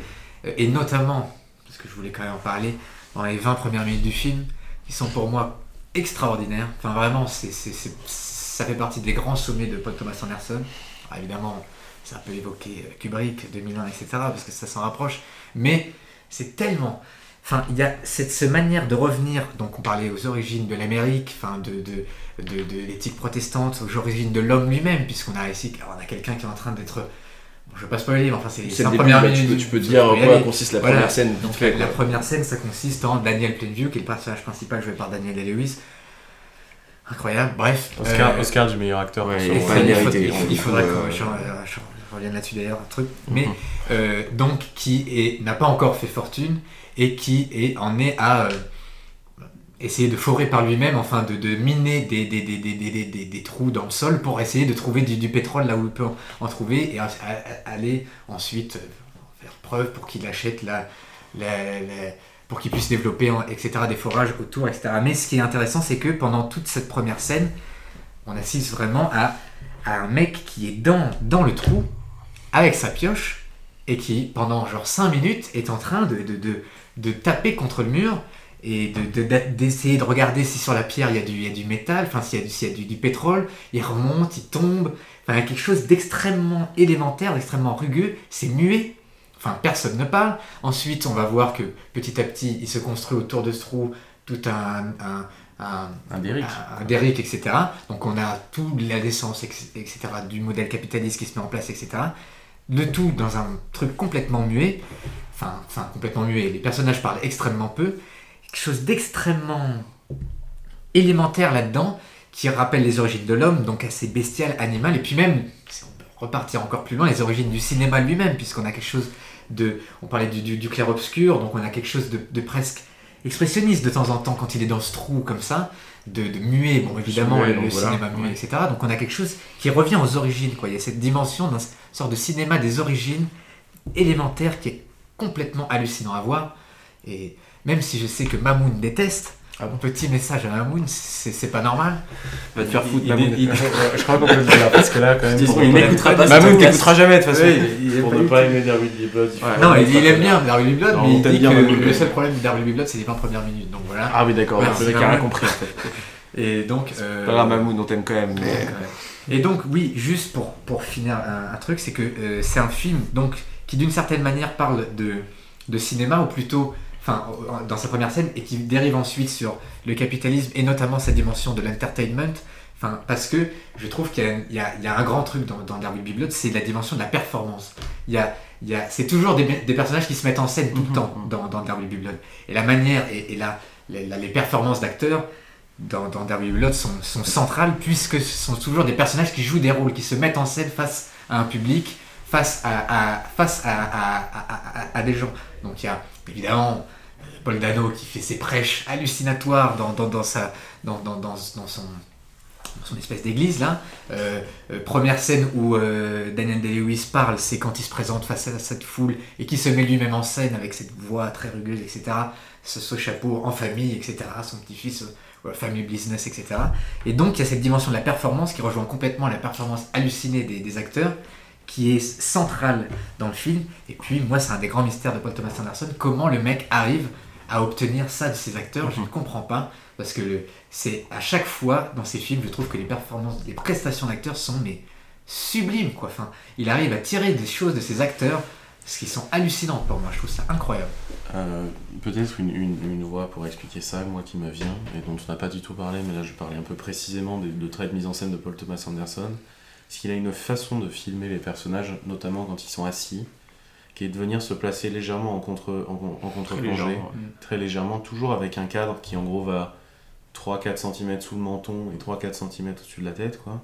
Donc quelque chose entre vraiment un gros plan de visage et un plan épaule, quelque chose entre les deux. Et pour moi, cette position-là, avec le personnage qui se penche toujours un peu en avant et qui ensuite occupe le cadre de manière relativement imposante, après ça dépend si tu veux de la tonalité de la scène ou quoi, mais pour moi c'est ce qui permet de déclencher un temps d'émotion parce que comme en plus il s'adosse à des acteurs qui sont, je veux dire, qui ont, qui ont des filmographies qui parlent, pour, qui parlent d'elles-mêmes entre guillemets, pour moi c'est ça en fait, il laisse, il laisse un champ d'expression très large puisqu'il fait finalement, comme on a parlé de la simplification un peu de sa mise en scène, bah voilà là maintenant il laisse un champ d'expression très large où c'est si tu veux, on va au plus près des personnages, on les laisse se montrer avec leur visage, leurs traits, limite leurs rides ou quoi, parce que la transformation physique du personnage de Daniel Plainview, Plainview est pas hyper marquante, mais, mais juste ce qu'il faut de subtilité pour le faire paraître plus menaçant à partir du moment où justement il va tourner un peu zinzin, pour le dire, simple- pour le dire un peu plus simplement.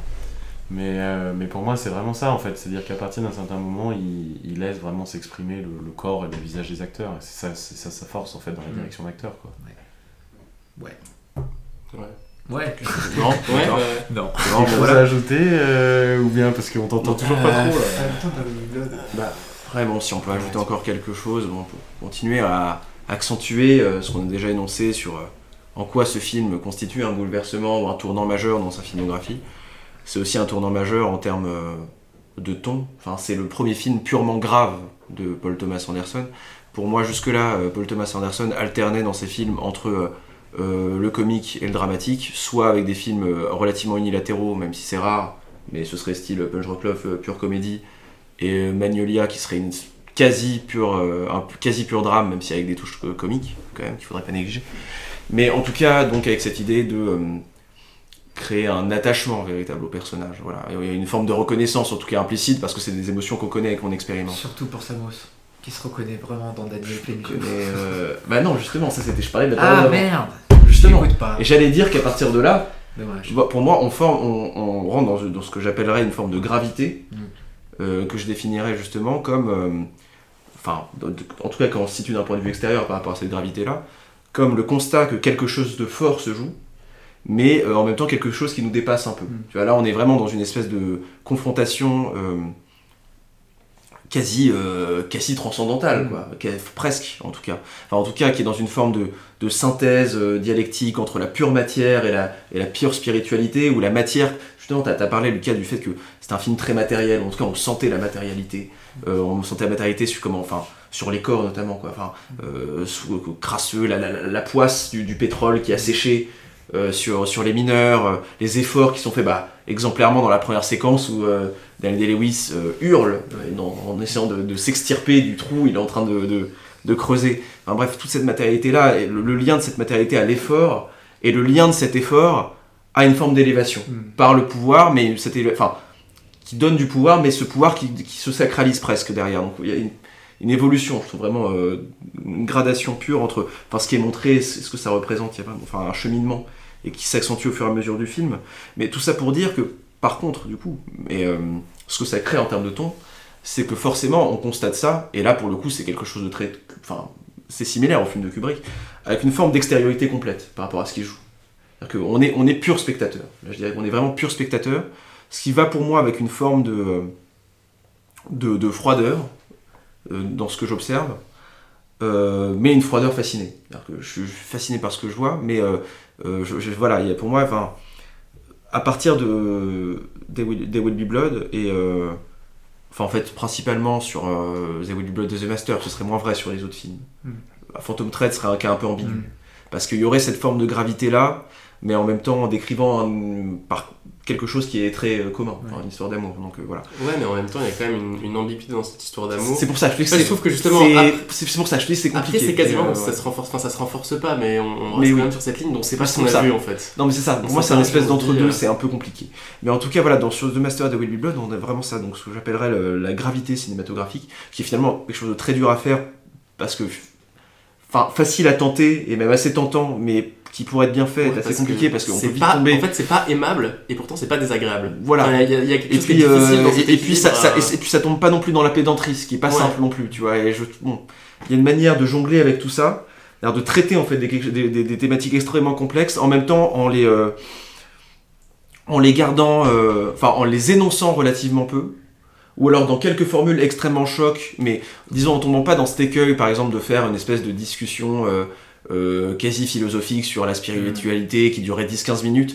Finalement, le, on va dire, euh, le- l'apothéose de cette confrontation-là, euh, elle se joue encore une fois bien plus dans une opposition physique matérielle ouais, ouais. qui sera ponctuée par quelques interjections, euh, très signifiantes certes, euh, et qui donc révèlent beaucoup, mais qui en même temps explicitent peu, enfin, explicite l'intention, mais pas la manière dont elle, elle s'articule, qui, euh, selon moi, justement, contribue à cette espèce d'atmosphère euh, très presque, voilà, comme tu l'as dit, Eloi, euh, mystique qu'ont ces films-là.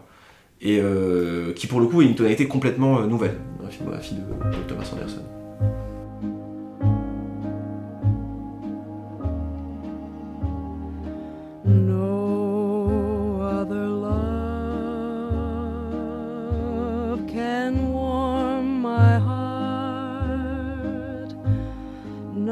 Now that I've known the comfort of your arms. No other love. Bah donc c'est au tour de The Master maintenant. on va lancer sur, relancer sur The Master. Enfin non. Bah attends. on repart, on repart. Premier fail. Non, puisqu'on on relance non, de non, Verwin oui, bah oui, on relance de euh, on relance pas à partir de Non, The non, Master. Non, on reprend évidemment Voilà. à la suite Alors, de après, dans la suite immédiate des Evil Blood, The Master, évidemment. The Master. Bon, alors The Master, euh, cas un peu complexe et mystérieux et insaisissable, comme pourra le rappeler euh, Geoffrey plus tard. Euh, comment dire? Je sais pas vraiment par quoi, par quel bout prendre euh, The Master, parce que déjà, on va faire un petit, moment perso, intime, euh, confession intime. Euh, The Master, c'est vraiment peut-être pour moi, le, enfin, en tout cas l'un des films qui me, qui me fascine le plus chez Thomas Anderson, peut-être celui qui me fascine le plus, parce que euh, c'est probablement celui auquel je reviens le plus souvent, personnellement. Et c'est un film qui a un peu marqué, euh, mon parcours cinéphile, c'est-à-dire que je l'ai vu une première fois un peu trop jeune, et j'avais pas compris grand-chose, enfin j'avais pas, enfin j'avais pas, enfin où, mène ce film? Ça mène nulle part. Enfin bon bref, je, comprenais pas trop euh, où ça menait, mais je me souviens d'avoir été assez marqué par euh, une espèce de trouble et de fascination qu'il y avait dans ce film. On sait pas, enfin un truc complètement saisissable. Enfin oui, c'est ça. C'est vraiment, il y a quelque chose de, de très trouble là-dedans qui m'avait beaucoup marqué, et beaucoup attiré, et que j'ai pu euh, reprendre euh, plusieurs fois après très nombreuses fois maintenant, je, je sais pas combien de fois je l'ai vu, mais je l'ai vu beaucoup, beaucoup, beaucoup de fois. Je pense que c'est celui que j'ai vu le plus de fois. Et euh, donc, euh, c'est celui qui me... Enfin, il y a, y a quelque chose. J'ai- toujours envie d'y retourner pour aller chercher un truc qui, qui m'a manqué la fois d'avant. Et même si je retrouve, euh, je retrouve toujours quelque chose de différent, quelque chose... euh, Et puis j'aime bien me plonger dans espèce de- d'envoûtement, de trouble qu'il y a par, par, par tout l'ensemble. Bon, alors maintenant, il faut essayer d'expliquer pourquoi pourquoi enfin, ce film est si troublant, etc. Donc ça, c'est un problème. Mais peut-être pour lancer une piste, moi, il y a un truc qui m'a toujours incroyablement passionné dans The Master, c'est à quel point il va à l'encontre d'un espèce d'ordre du récit qu'il y a euh, souvent à Hollywood et que, que et dont Paul Thomas Anderson a l'habitude de, que, Paul, Thomas, Paul Thomas Anderson a l'habitude de contourner de plus en plus maintenant dans, dans, dans ses films à quel point il est un, irrésumable quoi. Enfin, c'est-à-dire que surtout aujourd'hui où on est vraiment à l'heure des pitchs et des trucs, euh, il faut pitcher un film, etc. Comment on pitch The Master? Enfin, C'est quand même un truc assez é- étonnant. C'est quoi? C'est un mec qui en rencontre un autre et qui va tomber sous son emprise? C'est pas tout à- infiniment c'est plus pas tout à fait un mec normal quand même, il faut préciser. Oui, c'est un- que- c'est c'est- oui, donc c'est oui, que le personnage pour, euh, principal. pour euh, pitcher le film que justement. le personnage principal a c'est ce fond, j'allais pas dire peut-être de maladie mentale, mais en tout cas c'est un gars euh, Il est névrosé en tout cas. au voilà. moins névrosé, ouais, très Au clairement. moins névrosé, c'est un mec qui revient de la guerre. Voilà. Et donc on sent bien qu'il a un passé qu'il le, le, qu'il le, qu'il le, Triture. qui le triture bien, ça c'est sûr. Et puis donc il est un peu perturbé. Et c'est d'ailleurs dès les premières scènes euh, montré très explicitement. Et donc moi, ce qui m'a, ce qui m'a toujours euh, très, enfin, étonné dans ce film, c'est donc à, à quel point il se détache des codes narratifs dont on a, qu'on a l'habitude de voir euh, dans le cinéma et dans le cinéma américain en particulier. Quel point, en fait, oui, c'est là souvent le reproche qu'on fait au film, est-ce que ça raconte rien, que ça mène nulle part, etc. Oui, bah oui, le film ne mène nulle part. Et alors, c'est pas grave, c'est très bien comme ça. Euh, et en, plus, euh, je suis pas sûr qu'il mène complètement nulle part. Enfin, bon, bref, écoutez, je commence à, m'égarer, comme le, comme, euh, comme le film nous égare. Et donc, je laisse la place à ceux qui veulent prendre, je reprendrai après. Non, personne n'a envie de la prendre.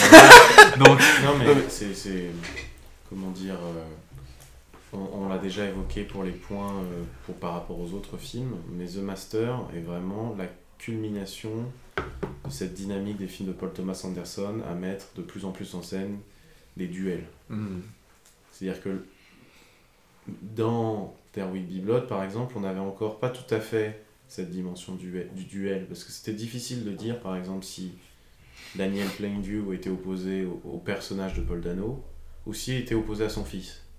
Il y avait plutôt une double dynamique euh, d'un double affrontement. Alors que là, pour le coup, c'est pas réellement une confrontation. Il y a vraiment un- une relation, pas de couple, parce qu'évidemment, il se passe rien de ce point de vue-là entre les deux personnages, mais il y, a un, il y a un couple à l'écran, vraiment, quand même. hmm.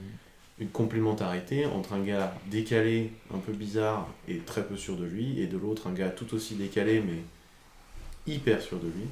Et c'est dans cet effet de contraste, dont on reparlera probablement euh, dans, dans, dans, dans les films à venir de Paul Thomas Anderson, surtout un en particulier. C'est dans, c'est dans cet effet de contraste que, c'est, que se, se fait toute l'énergie de The Master, en fait, et tout l'intérêt du film, moi je trouve.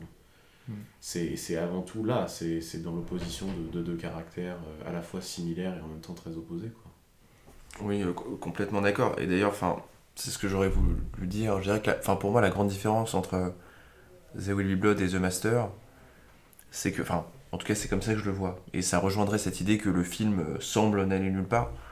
C'est que j'ai l'impression que, enfin, dans The Will Be Blood, les personnages sont au service vraiment euh, d'une idée, enfin d'un récit et du- d'une idée, voilà, on, on en a déjà parlé, mais de, de ce qu'est l'esprit américain, etc. On a presque en tout cas l'impression qu'ils sont euh, postérieurs à une espèce de conception globale de ce que le film voulait raconter. J'ai l'impression dans The Master, c'est complètement l'inverse. Il y a des personnages, et finalement, en fait, le film est, au service complet de ces personnages. C'est presque comme s'il n'y avait pas finalement de scénario, mais que les personnages dans leur relation, enfin, la relation entre les deux personnages se déployait d'elle-même et aboutissait à ce qui devait aboutir, euh, nécessairement. C'est euh, presque l'impression que c'est un peu euh, comme la dualité qu'on reproduit souvent en lettres entre l'auteur euh, et ou l'écrivain et le romancier, où euh, l'écrivain, euh, l'auteur, c'est celui justement qui imprime sa personnalité sur ce qu'il écrit, alors que le romancier, au contraire, s'efface et devient presque l'esclave de ce qu'il raconte. J'ai l'impression que dans The Master, c'est vraiment ça quoi, qui se joue. C'est effectivement, bah, on crée deux personnages, comme tu l'as dit, Eloi, euh, relativement euh, opposés. Enfin voilà, on a une espèce de. Enfin, quoique parfois on a raison. En, tout cas, enfin, en apparence complètement opposés, ça c'est sûr. On a, la première image qu'on a de, du personnage de Joaquin Phoenix, faut peut-être préciser ouais, le, que le duo d'acteurs en plus, c'est, enfin, on n'a pas des, on n'a pas des clowns. hein. Là pour le coup, c'est- voilà, c'est Joaquin Phoenix et Philippe Seymour Hoffman. Bon, on fait rarement mieux. fois, dernière Et encore une fois, et, bah, sa meilleure apparition, pour le coup, ça plus. euh, bah, de toute façon, euh, euh, c'est dans le rôle titre, puisqu'il joue le, le maître, le master. Euh, donc voilà, ce Joaquin Phoenix complètement névrosé, ancien Marines, donc en proie à des pulsions violentes, soit disons, enfin euh, qu'elles soient euh, disons euh, agressives ou sexuelles, voilà. Et au contraire, un, maître qui prône une forme de contrôle absolu de soi, contrôle de ses pulsions, un rejet de l'animalité vu comme une décadence, etc. Et qui va se faire pour mission de justement rééduquer presque en fait le personnage de Joaquin Phoenix. Mais là où dit vraiment que j'ai l'impression que enfin le Paul Thomas Anderson ou en tout cas le film, le scénario s'efface devant ces personnages, c'est qu'effectivement cette relation euh, est extrêmement ambiguë. En fait, elle est très difficilement caractérisable et je j'ai pas l'impression que le film produise de discours sur la relation qu'il montre. Ou alors presque jamais. Il y a un ou deux éléments, enfin, disons qu'il y a toujours cette espèce d'ambiguïté fondamentale qui sera jamais levée entre se dire, enfin, à quel moment s'arrête la sincérité dans cette relation-là? On sent que ça peut pas être de la pure manipulation. On, on, est- on imagine mal le personnage de Philippe Seymour Hoffman est dans une pure manipulation de Joaquin Phoenix. Pour autant, il y a évidemment, ne serait-ce que parce, parce qu'il représente, c'est-à-dire le, fait qu'il soit à la tête d'une secte, etc., et même certaines euh, interventions à moment de personnages qui euh, questionnent un peu justement euh, son autorité, ou du coup la pertinence de ses thèses, de sa recette, etc. Et d'ailleurs, le fait que son animalité à lui ressorte à ce moment clé-là, donc euh, le- le- l'absence, enfin, presque finalement euh, révélant la contradiction de sa position, quoi, puisque soi-disant euh, que par ses, ses principes il serait capable de se contrôler, mais en finalement la simple enfin, supposition que ces principes seraient faux suffit à le, à le faire sortir de lui-même et donc montre que les principes sont sûrement insuffisants. Mais euh, en tout cas, voilà, il y a cette espèce d'ambiguïté toujours entre une espèce de grande affection euh, et qui d'ailleurs est extrêmement touchante à l'écran. Il y a des scènes à ce, niveau-là qui sont parti- particulièrement remarquables. Et euh, enfin, et d'autres en même temps avec une tension très forte où euh, effectivement on se dit, euh, on se demande jusqu'à quel point en fait Philippe Hoffman aimerait faire de cette personne pour qui il a peut-être une affection sincère son espèce d'objet quoi, et presque son animal domestique. Il y a des scènes, euh, enfin littéralement, moi je pense à cette scène où je, alors je crois que c'est quand il, il rentre de prison. Mm. euh, il se retrouve dans, à la maison. Alors je sais plus si c'est quand Ils se prennent, ils dans les bras et ils se roulent par Ils terre. par. Et tu vois, t'as l'impression d'un homme qui joue avec son chien. Littéralement. Mais Tu il y vois, a ce- cette, cette un peu de dimension d'animal de foire du personnage. Mais oui. Phoenix euh, intervient aussi. Une scène où il va d'un d'un bout à l'autre d'une pièce. Ouais. oui, sur complètement. Ouais, oui, il oui, faut traverser la la. Et à chaque fois pour toucher. C'est euh, c'est c'est ça, voilà. pour toucher exactement, Ouais. et qu'il est pris d'une espèce de. Pas de crise de délire, mais en tout Mm. cas, il se laisse dépasser par les- cette espèce de demande comme ça. Mm. Clairement, il y a une illustration parfaite de ce que tu viens de dire, euh, Mm. sans, sans hésiter. Et D'ailleurs, le, enfin, le, voca- le vocabulaire animalier pour décrire Joaquin Phoenix dans la bourre de Philippe Mm. Seymour Hoffman revient extrêmement euh, Oui, souvent. fréquemment dans le film. Ouais. Souvent. Dès que, Et Et- justement, bah, c'est Et justement. toujours avec ce ton, d'ailleurs, légèrement amusé et affectueux. Ah, D'ailleurs, le film s'appelle voilà. The Master, enfin le maître. euh, du coup, il y a Oui, bah, c'est vrai aussi, euh, voilà, il y avait euh, le maître et son chien, C'est ça. Euh, Oui, donc Mais il y a un peu c'est ça. vrai que. Pour reprendre, enfin, sauf si Et- tu voulais. Bah, ce serait juste prolonger ça, mais effectivement, euh, il y a cette relation-là, et en même temps, le personnage de Philip Seymour Hoffman est jamais montré comme une sorte de, de monstre dominateur Non, ou ce genre de choses. Et il y a cette. euh, parce que chez n'importe quel autre réalisateur, C'est ce scénario-là, c'était une, dénonciation de, de la Ouais, Oui, la scientologie. ce qui n'arrive jamais dans celui-là. On a l'impression que le film essaye de voir jusqu'où il peut aller dans la fascination de son personnage et à quel point il peut pousser les choses tout en restant, euh, tout en gardant une forme d'affection euh, pour lui. Et effectivement, il y a tout un tas de scènes qui pourraient tenir de la torture psychologique, notamment la scène dont on a parlé où Joachim Phoenix passe d'un côté à l'autre du, de la pièce en essayant de traverser les murs, ou alors le moment de l'interrogatoire où il doit garder les, les yeux ouverts. Et à aucun moment, pourtant, on a l'impression que c'est de la torture. Il y a quelque chose de, de transcendantal qui s'en dégage, et réussir à faire passer des actes qui sont évidemment euh, complètement fous pour quelque chose de fascinant, Ouais. c'est un jeu d'équilibriste qui est très impressionnant. Bah ouais, ouais. Et euh, euh, non, mais oui, enfin la relation, pour, enfin on pourrait en parler des heures, surtout, enfin. Et moi, ce qui, ce qui me, enfin, cette ambiguïté, enfin, il y a des scènes, bon moi, j'utilise le mot, qui, qui sont vraiment presque des, des, des, des scènes d'amour dans, dans le film. Ouais. Enfin, c'est un amour évidemment qui est, qui est pas un amour, euh, enfin voilà, consommé, on va dire, mais il y a, y une sorte de, il y a un vrai lien euh, spirituel, enfin, et, Oui, et alors. affectueux, enfin, une, une, enfin, il y a, il y a une vraie, y a, y a une, il y a une attache émotionnelle entre les deux qui est énorme. Enfin, il y a évidemment la, la dernière scène ou la dernière confrontation où quand même, on va pas spoiler. Enfin, si on va spoiler. Enfin, bon, de toute façon, il y a rien à spoiler dans ce film globalement. Oui, bah oui, comme on l'a dit, euh, le film ne euh, va Ouais, pas. voilà, euh, c'est ça. Et- en plus. Oui, de toute façon. Alors là, sur la partie 2, je pense que Sur la vraiment. partie euh, deux, on a perdu tout le monde. Il restera plus grand monde alors. Mais enfin, c'est quand même la, dernière, la dernière euh, confrontation entre les deux, c'est quand même Philippe Seymour Hoffman qui chante une sérénade à, Oui, Ah, mais ça, ah. là, ça d'ailleurs, je trouve. à Joaquin Phoenix. Je, je me permets d'intervenir par rapport à, à cette, à cette relation d'amour que tu décris. Je trouve que leur relation, dans la deuxième partie du film, se construit vraiment comme une relation amoureuse en fait. Mhm. À la fois le moment d'éloignement entre les deux, Oui, oui, oui, c'est les vraiment- retrouvailles qui sonnent plutôt comme des adieux, Ouais, etc. Ça se construit ça. vraiment comme. euh, Enfin, je veux pas dire que c'est une comédie romantique, évidemment pas. Évidemment, Mhm. c'est Ah, pas le cas. Ouais, Mais il y a, il y a comédie quand même.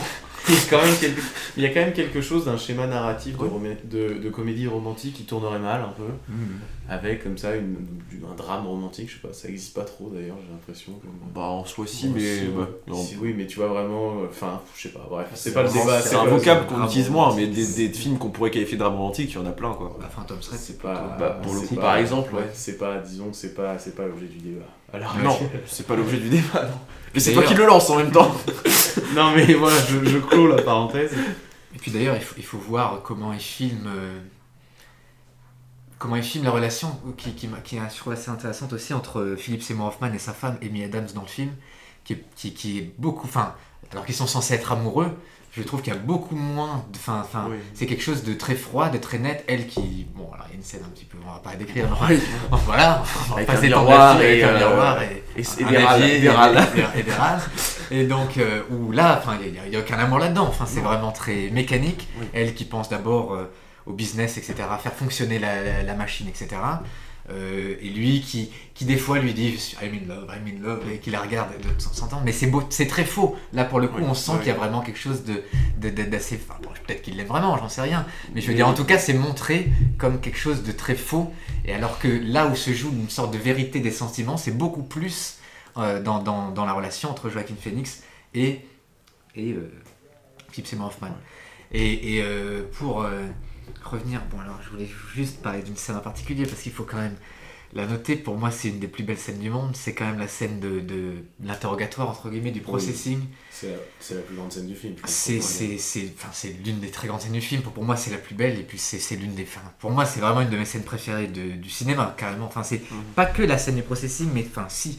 Enfin, la scène du processing entendue euh, en entier, c'est-à-dire toute cette scène où il y a l'affrontement, où il ne doit pas cligner des yeux et où, et où ça fait ressortir des choses enfouies, etc. Et puis, tout le flashback qui s'ensuit, où, on re- où on revient euh, euh, au passé de- du personnage de Joaquin Phoenix, et on comprend d'une certaine manière certains d'où peuvent venir certains de ses troubles, ou en tout cas, euh, où- enfin, il y, a- il y a une autre histoire d'amour sous-jacente qui, qui- qui apparaît, etc., et qui, et qui fait survenir d'autres choses, en tout, en tout cas chez le spectateur. Et alors là, enfin, il faut quand même parler de la, de la simplicité incroyable de, de- de cette scène qui est juste un chant contre chant. C'est exactement ce que j'ai ce que, ce que j'ai décrit euh, dans la façon dont, dont Paul Thomas Anderson laisse vivre ses acteurs. En fait. Oui. Il les filme exactement comme ça cette scène. C'est vraiment.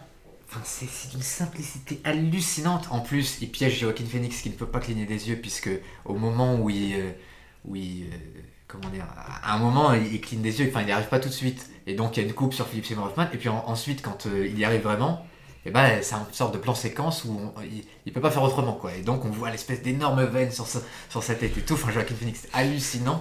Et face à ça, euh, euh, Philippe Seymour Hoffman qui est complètement stoïque et tout. Enfin, c'est incroyable. Et, et puis surtout, alors ça c'est un truc un peu bizarre que j'ai avec cette scène, mais il y a, cette, il y a une coupe qui m'a toujours bouleversé. C'est...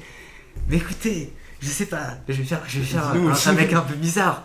Mais justement, quand il, il y a l'explosion de Joaquin Phoenix qui commence à hurler et qui, qui n'en peut plus, et d'un coup, il y a, il y a Philip Seymour Hoffman qui dit euh, Close your eyes, enfin qui, qui dit ferme les yeux. Et donc, pff, il ferme les yeux. Et là, il y a une sorte de petit moment de silence absolu. Et pff, on coupe et on, a- on arrive dans, dans le flashback avec un, un très lent travelling et euh, sur une barrière qui, qui rappelle le- le- le- la maison de cette fille. J'ai oublié le prénom. Qui, est son Doris. amour. Doris, exactement. C'est Doris qui est son amour de jeunesse. Et là, il y a cette coupe avec ce silence. Et il lui dit. euh, recall, a, recall a sound ou un, ou, ou un truc comme ça. Et puis là, on part dans, dans, dans, dans l'évocation de souvenirs. Enfin, pour moi, ça, c'est, c'est, terrible en fait. À chaque fois que je vois ça, j'ai les larmes aux yeux, euh, littéralement. Je sais pas pourquoi, c'est un peu inexplicable, mais c'est quelque chose de, d'extrêmement profond. D- Un, un- un sentiment extrêmement profond. Enfin, The Master, c'est ça qui, qui, qui, qui a. C'est, ça qui est éblouissant avec The Master, c'est que je trouve qu'il arrive à remuer des choses. Enfin, pour moi en tout cas, c'est peut-être que pour moi, mais enfin, très inexplicable et très indicible et c'est pour ça que c'est très difficile d'en parler parce que évidemment on peut réanalyser alors évidemment on n'a pas parlé de la mise en scène mais enfin la photographie du film est hallucinante de beauté enfin c'est quand même il y a des plans qui sont parmi les plus beaux sur euh, la première scène dans Oui, le les- Pacifique. toutes les premières scènes dans le Pacifique Voilà, sont, là, c'est un- festival. de plans Voilà. iconiques les uns après les autres Enfin, vraiment, Le c'est plan d'ouverture notamment. euh, Oui, le plan on ne révélera pas euh, la teneur. Turner qui revient trois fois. Ah. C'est quand même sublime. Enfin, bref. À noter, à noter- calmons- à noter concernant la photographie que de manière très surprenante, euh, The Master est le seul film Ouais. quasiment qui n'est pas dont la photographie n'est pas faite par euh, Elswit ou par Paul Thomas Anderson Ouais. lui-même. Et pourtant, ce qui est fort, c'est qu'il y a une vraie continuité de style. Oui, parce qu'on voit bien que c'est quand même le cinéaste qui. Oui, mais en fait, c'est ça, c'est qu'en fait, on peut soupçonner, mais déjà, mais sur- même probablement avec les films où c'est Elswit qui gère la photographie, mais comme Paul Thomas Anderson a lui-même géré la photographie plus tard dans sa carrière, on peut soupçonner qu'en fait, même s'il n'est pas crédité, Mmh. il a déjà une part plus que, plus que décisive parce que parce que c'est ça on en parlait on en parlait euh, il y a y a y, a un, y a un style visuel, une photographie qui est vraiment unique à ce mec, dans le grain de l'image et dans un certain nombre de choix de couleurs. Et, et ce qui est fou, c'est qu'on voit vraiment que ça transcende les mecs avec lesquels il bosse. C'est vraiment euh, une patte euh, qui doit émaner de lui quasiment intrinsèquement. Quoi, tu vois. Non, mais c'est vraiment ça. Et puis, juste un, un dernier truc, c'est enfin, pour dire à quel point j'étais d'accord avec ce qu'a dit Samo juste avant, sur le fait que ce sont. Pour le coup, c'est. euh, J'en parlais un peu hier, mais je pense que c'est là que ça se, ça se voit le plus. C'est que c'est vraiment un film qui est entièrement dicté par ses personnages. C'est presque une sorte de, de film corps, quoi. C'est-à-dire un film qui fait corps avec son personnage réellement, qui, n'est que des, des élans de son personnage, ne serait-ce que dans la mise en scène elle-même. De temps en temps, on a des trucs très posés. De temps en temps, euh, il va, la caméra va commencer à, bouger parce qu'il commence à, frapper un mec par terre ou, des trucs comme ça. Euh, Enfin, c'est que, c'est vraiment. Il y a vraiment. C'est une sorte d'un film qui part au jour, à ses origines euh, lui-même, comme le personnage essaie de, de, de, de partir lui-même à ses. De trouver un petit peu un sens, ou en tout cas de, de, de retrouver ses origines, etc. Et un dernier truc dont je voulais parler, c'est. Et c'est là qu'on le voit le, le, le, plus, je trouve, c'est que les personnages, en tout cas dans la deuxième partie de, de la carrière, surtout de même, même à partir de Punch Love, de Paul Thomas Anderson, ne changent plus en fait beaucoup, n'évoluent pas, pas beaucoup dans les films de Paul Thomas Anderson. Joaquin Phoenix, au début et à la fin du film, c'est l'un des grands trucs, Oui. c'est que bah, c'est le même, enfin, il n'a pas changé. Et c'est ça qui est un peu frustrant, finalement, mais passionnant aussi, c'est que c'est une bête au début, c'est une bête à la fin, et peut-être que l'une des grandes choses qui, qui- qui change, c'est que il a, il a un peu accepté d'une Voilà, certaine manière. Et c'est- le- la grande, le grand, la, le grande chose. Un peu comme dans Punch Drunk Club, on n'en a pas parlé, où le, le héros est complètement bipolaire et très mal euh, dans, dans son truc. À la fin, il l'est toujours, mais la différence, c'est peut-être qu'il y a eu un trajet où il l'a accepté et où il, est, il, avance d'une autre manière. Mais voilà. Et ça, tu vois, c'est un point, je trouve, qui est vraiment inédit avec The Master euh, par rapport à la filmo de, de Paul Thomas Anderson, par rapport à son rapport à la morale, justement.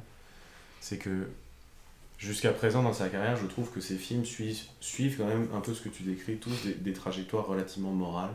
Dire que même, je, pense que même dans Be Blood, avec le dénouement qu'on sait, on n'est pas invité à, euh, une- on n'est pas invité à l'empathie vis-à-vis de ce personnage. Donc quand il trucide un gars à la fin du film, c'est une scène d'une intensité folle, mais qui, en tout cas chez moi, a plutôt suscité une forme de distance vis-à-vis du personnage, parce que je peux pas m'identifier à ça.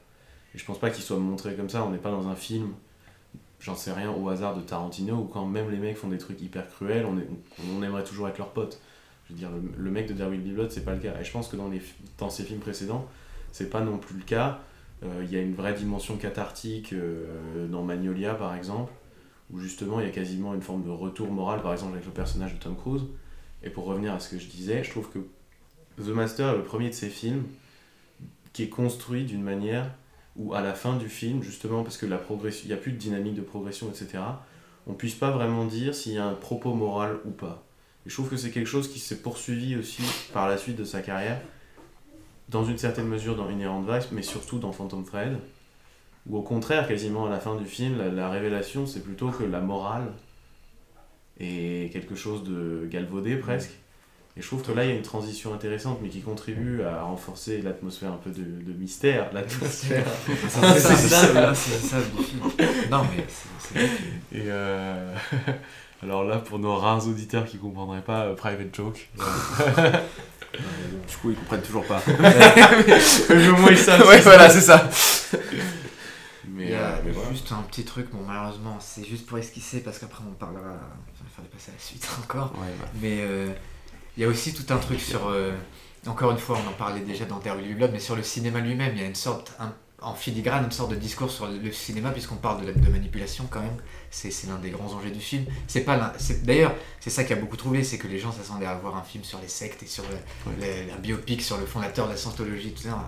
Il en a rien à foutre globalement, euh, euh, Paul Thomas Anderson. Mais il y a quand même en filigrane ce, ce- ce- cet aspect de, de la manipulation dont on parlait de qui manipule qui, etc., quel personnage. Et puis il y a cette grande scène dont parlait Eloi tout à l'heure, qui est la scène où euh, euh, Philip Seymour Hoffman fait passer à Jola qui finissent divers tests les uns après les autres, etc. Il y en a toujours un qui m'a beaucoup plu, où c'est Amy Adams qui lui dit, euh, euh, qui regarde en plein dans la caméra, une sorte de regard, caméra très intense, et elle dit euh, de quelle couleur sont mes yeux, marron ou je sais pas quoi, vert, et elle lui dit rends-les noirs, tu vois. Et là, la, la Les caméra noirs, les, les rend noirs. Donc il y a un petit discours aussi sur le, le pouvoir de manipulation du cinéma lui-même, puisque c'est le cinéma lui-même qui, qui vient ici Voilà.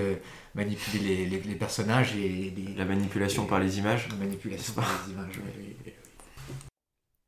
Voilà donc pour cette première partie du podcast consacré à Paul Thomas Anderson, le grand, l'immense, notre maître à tous.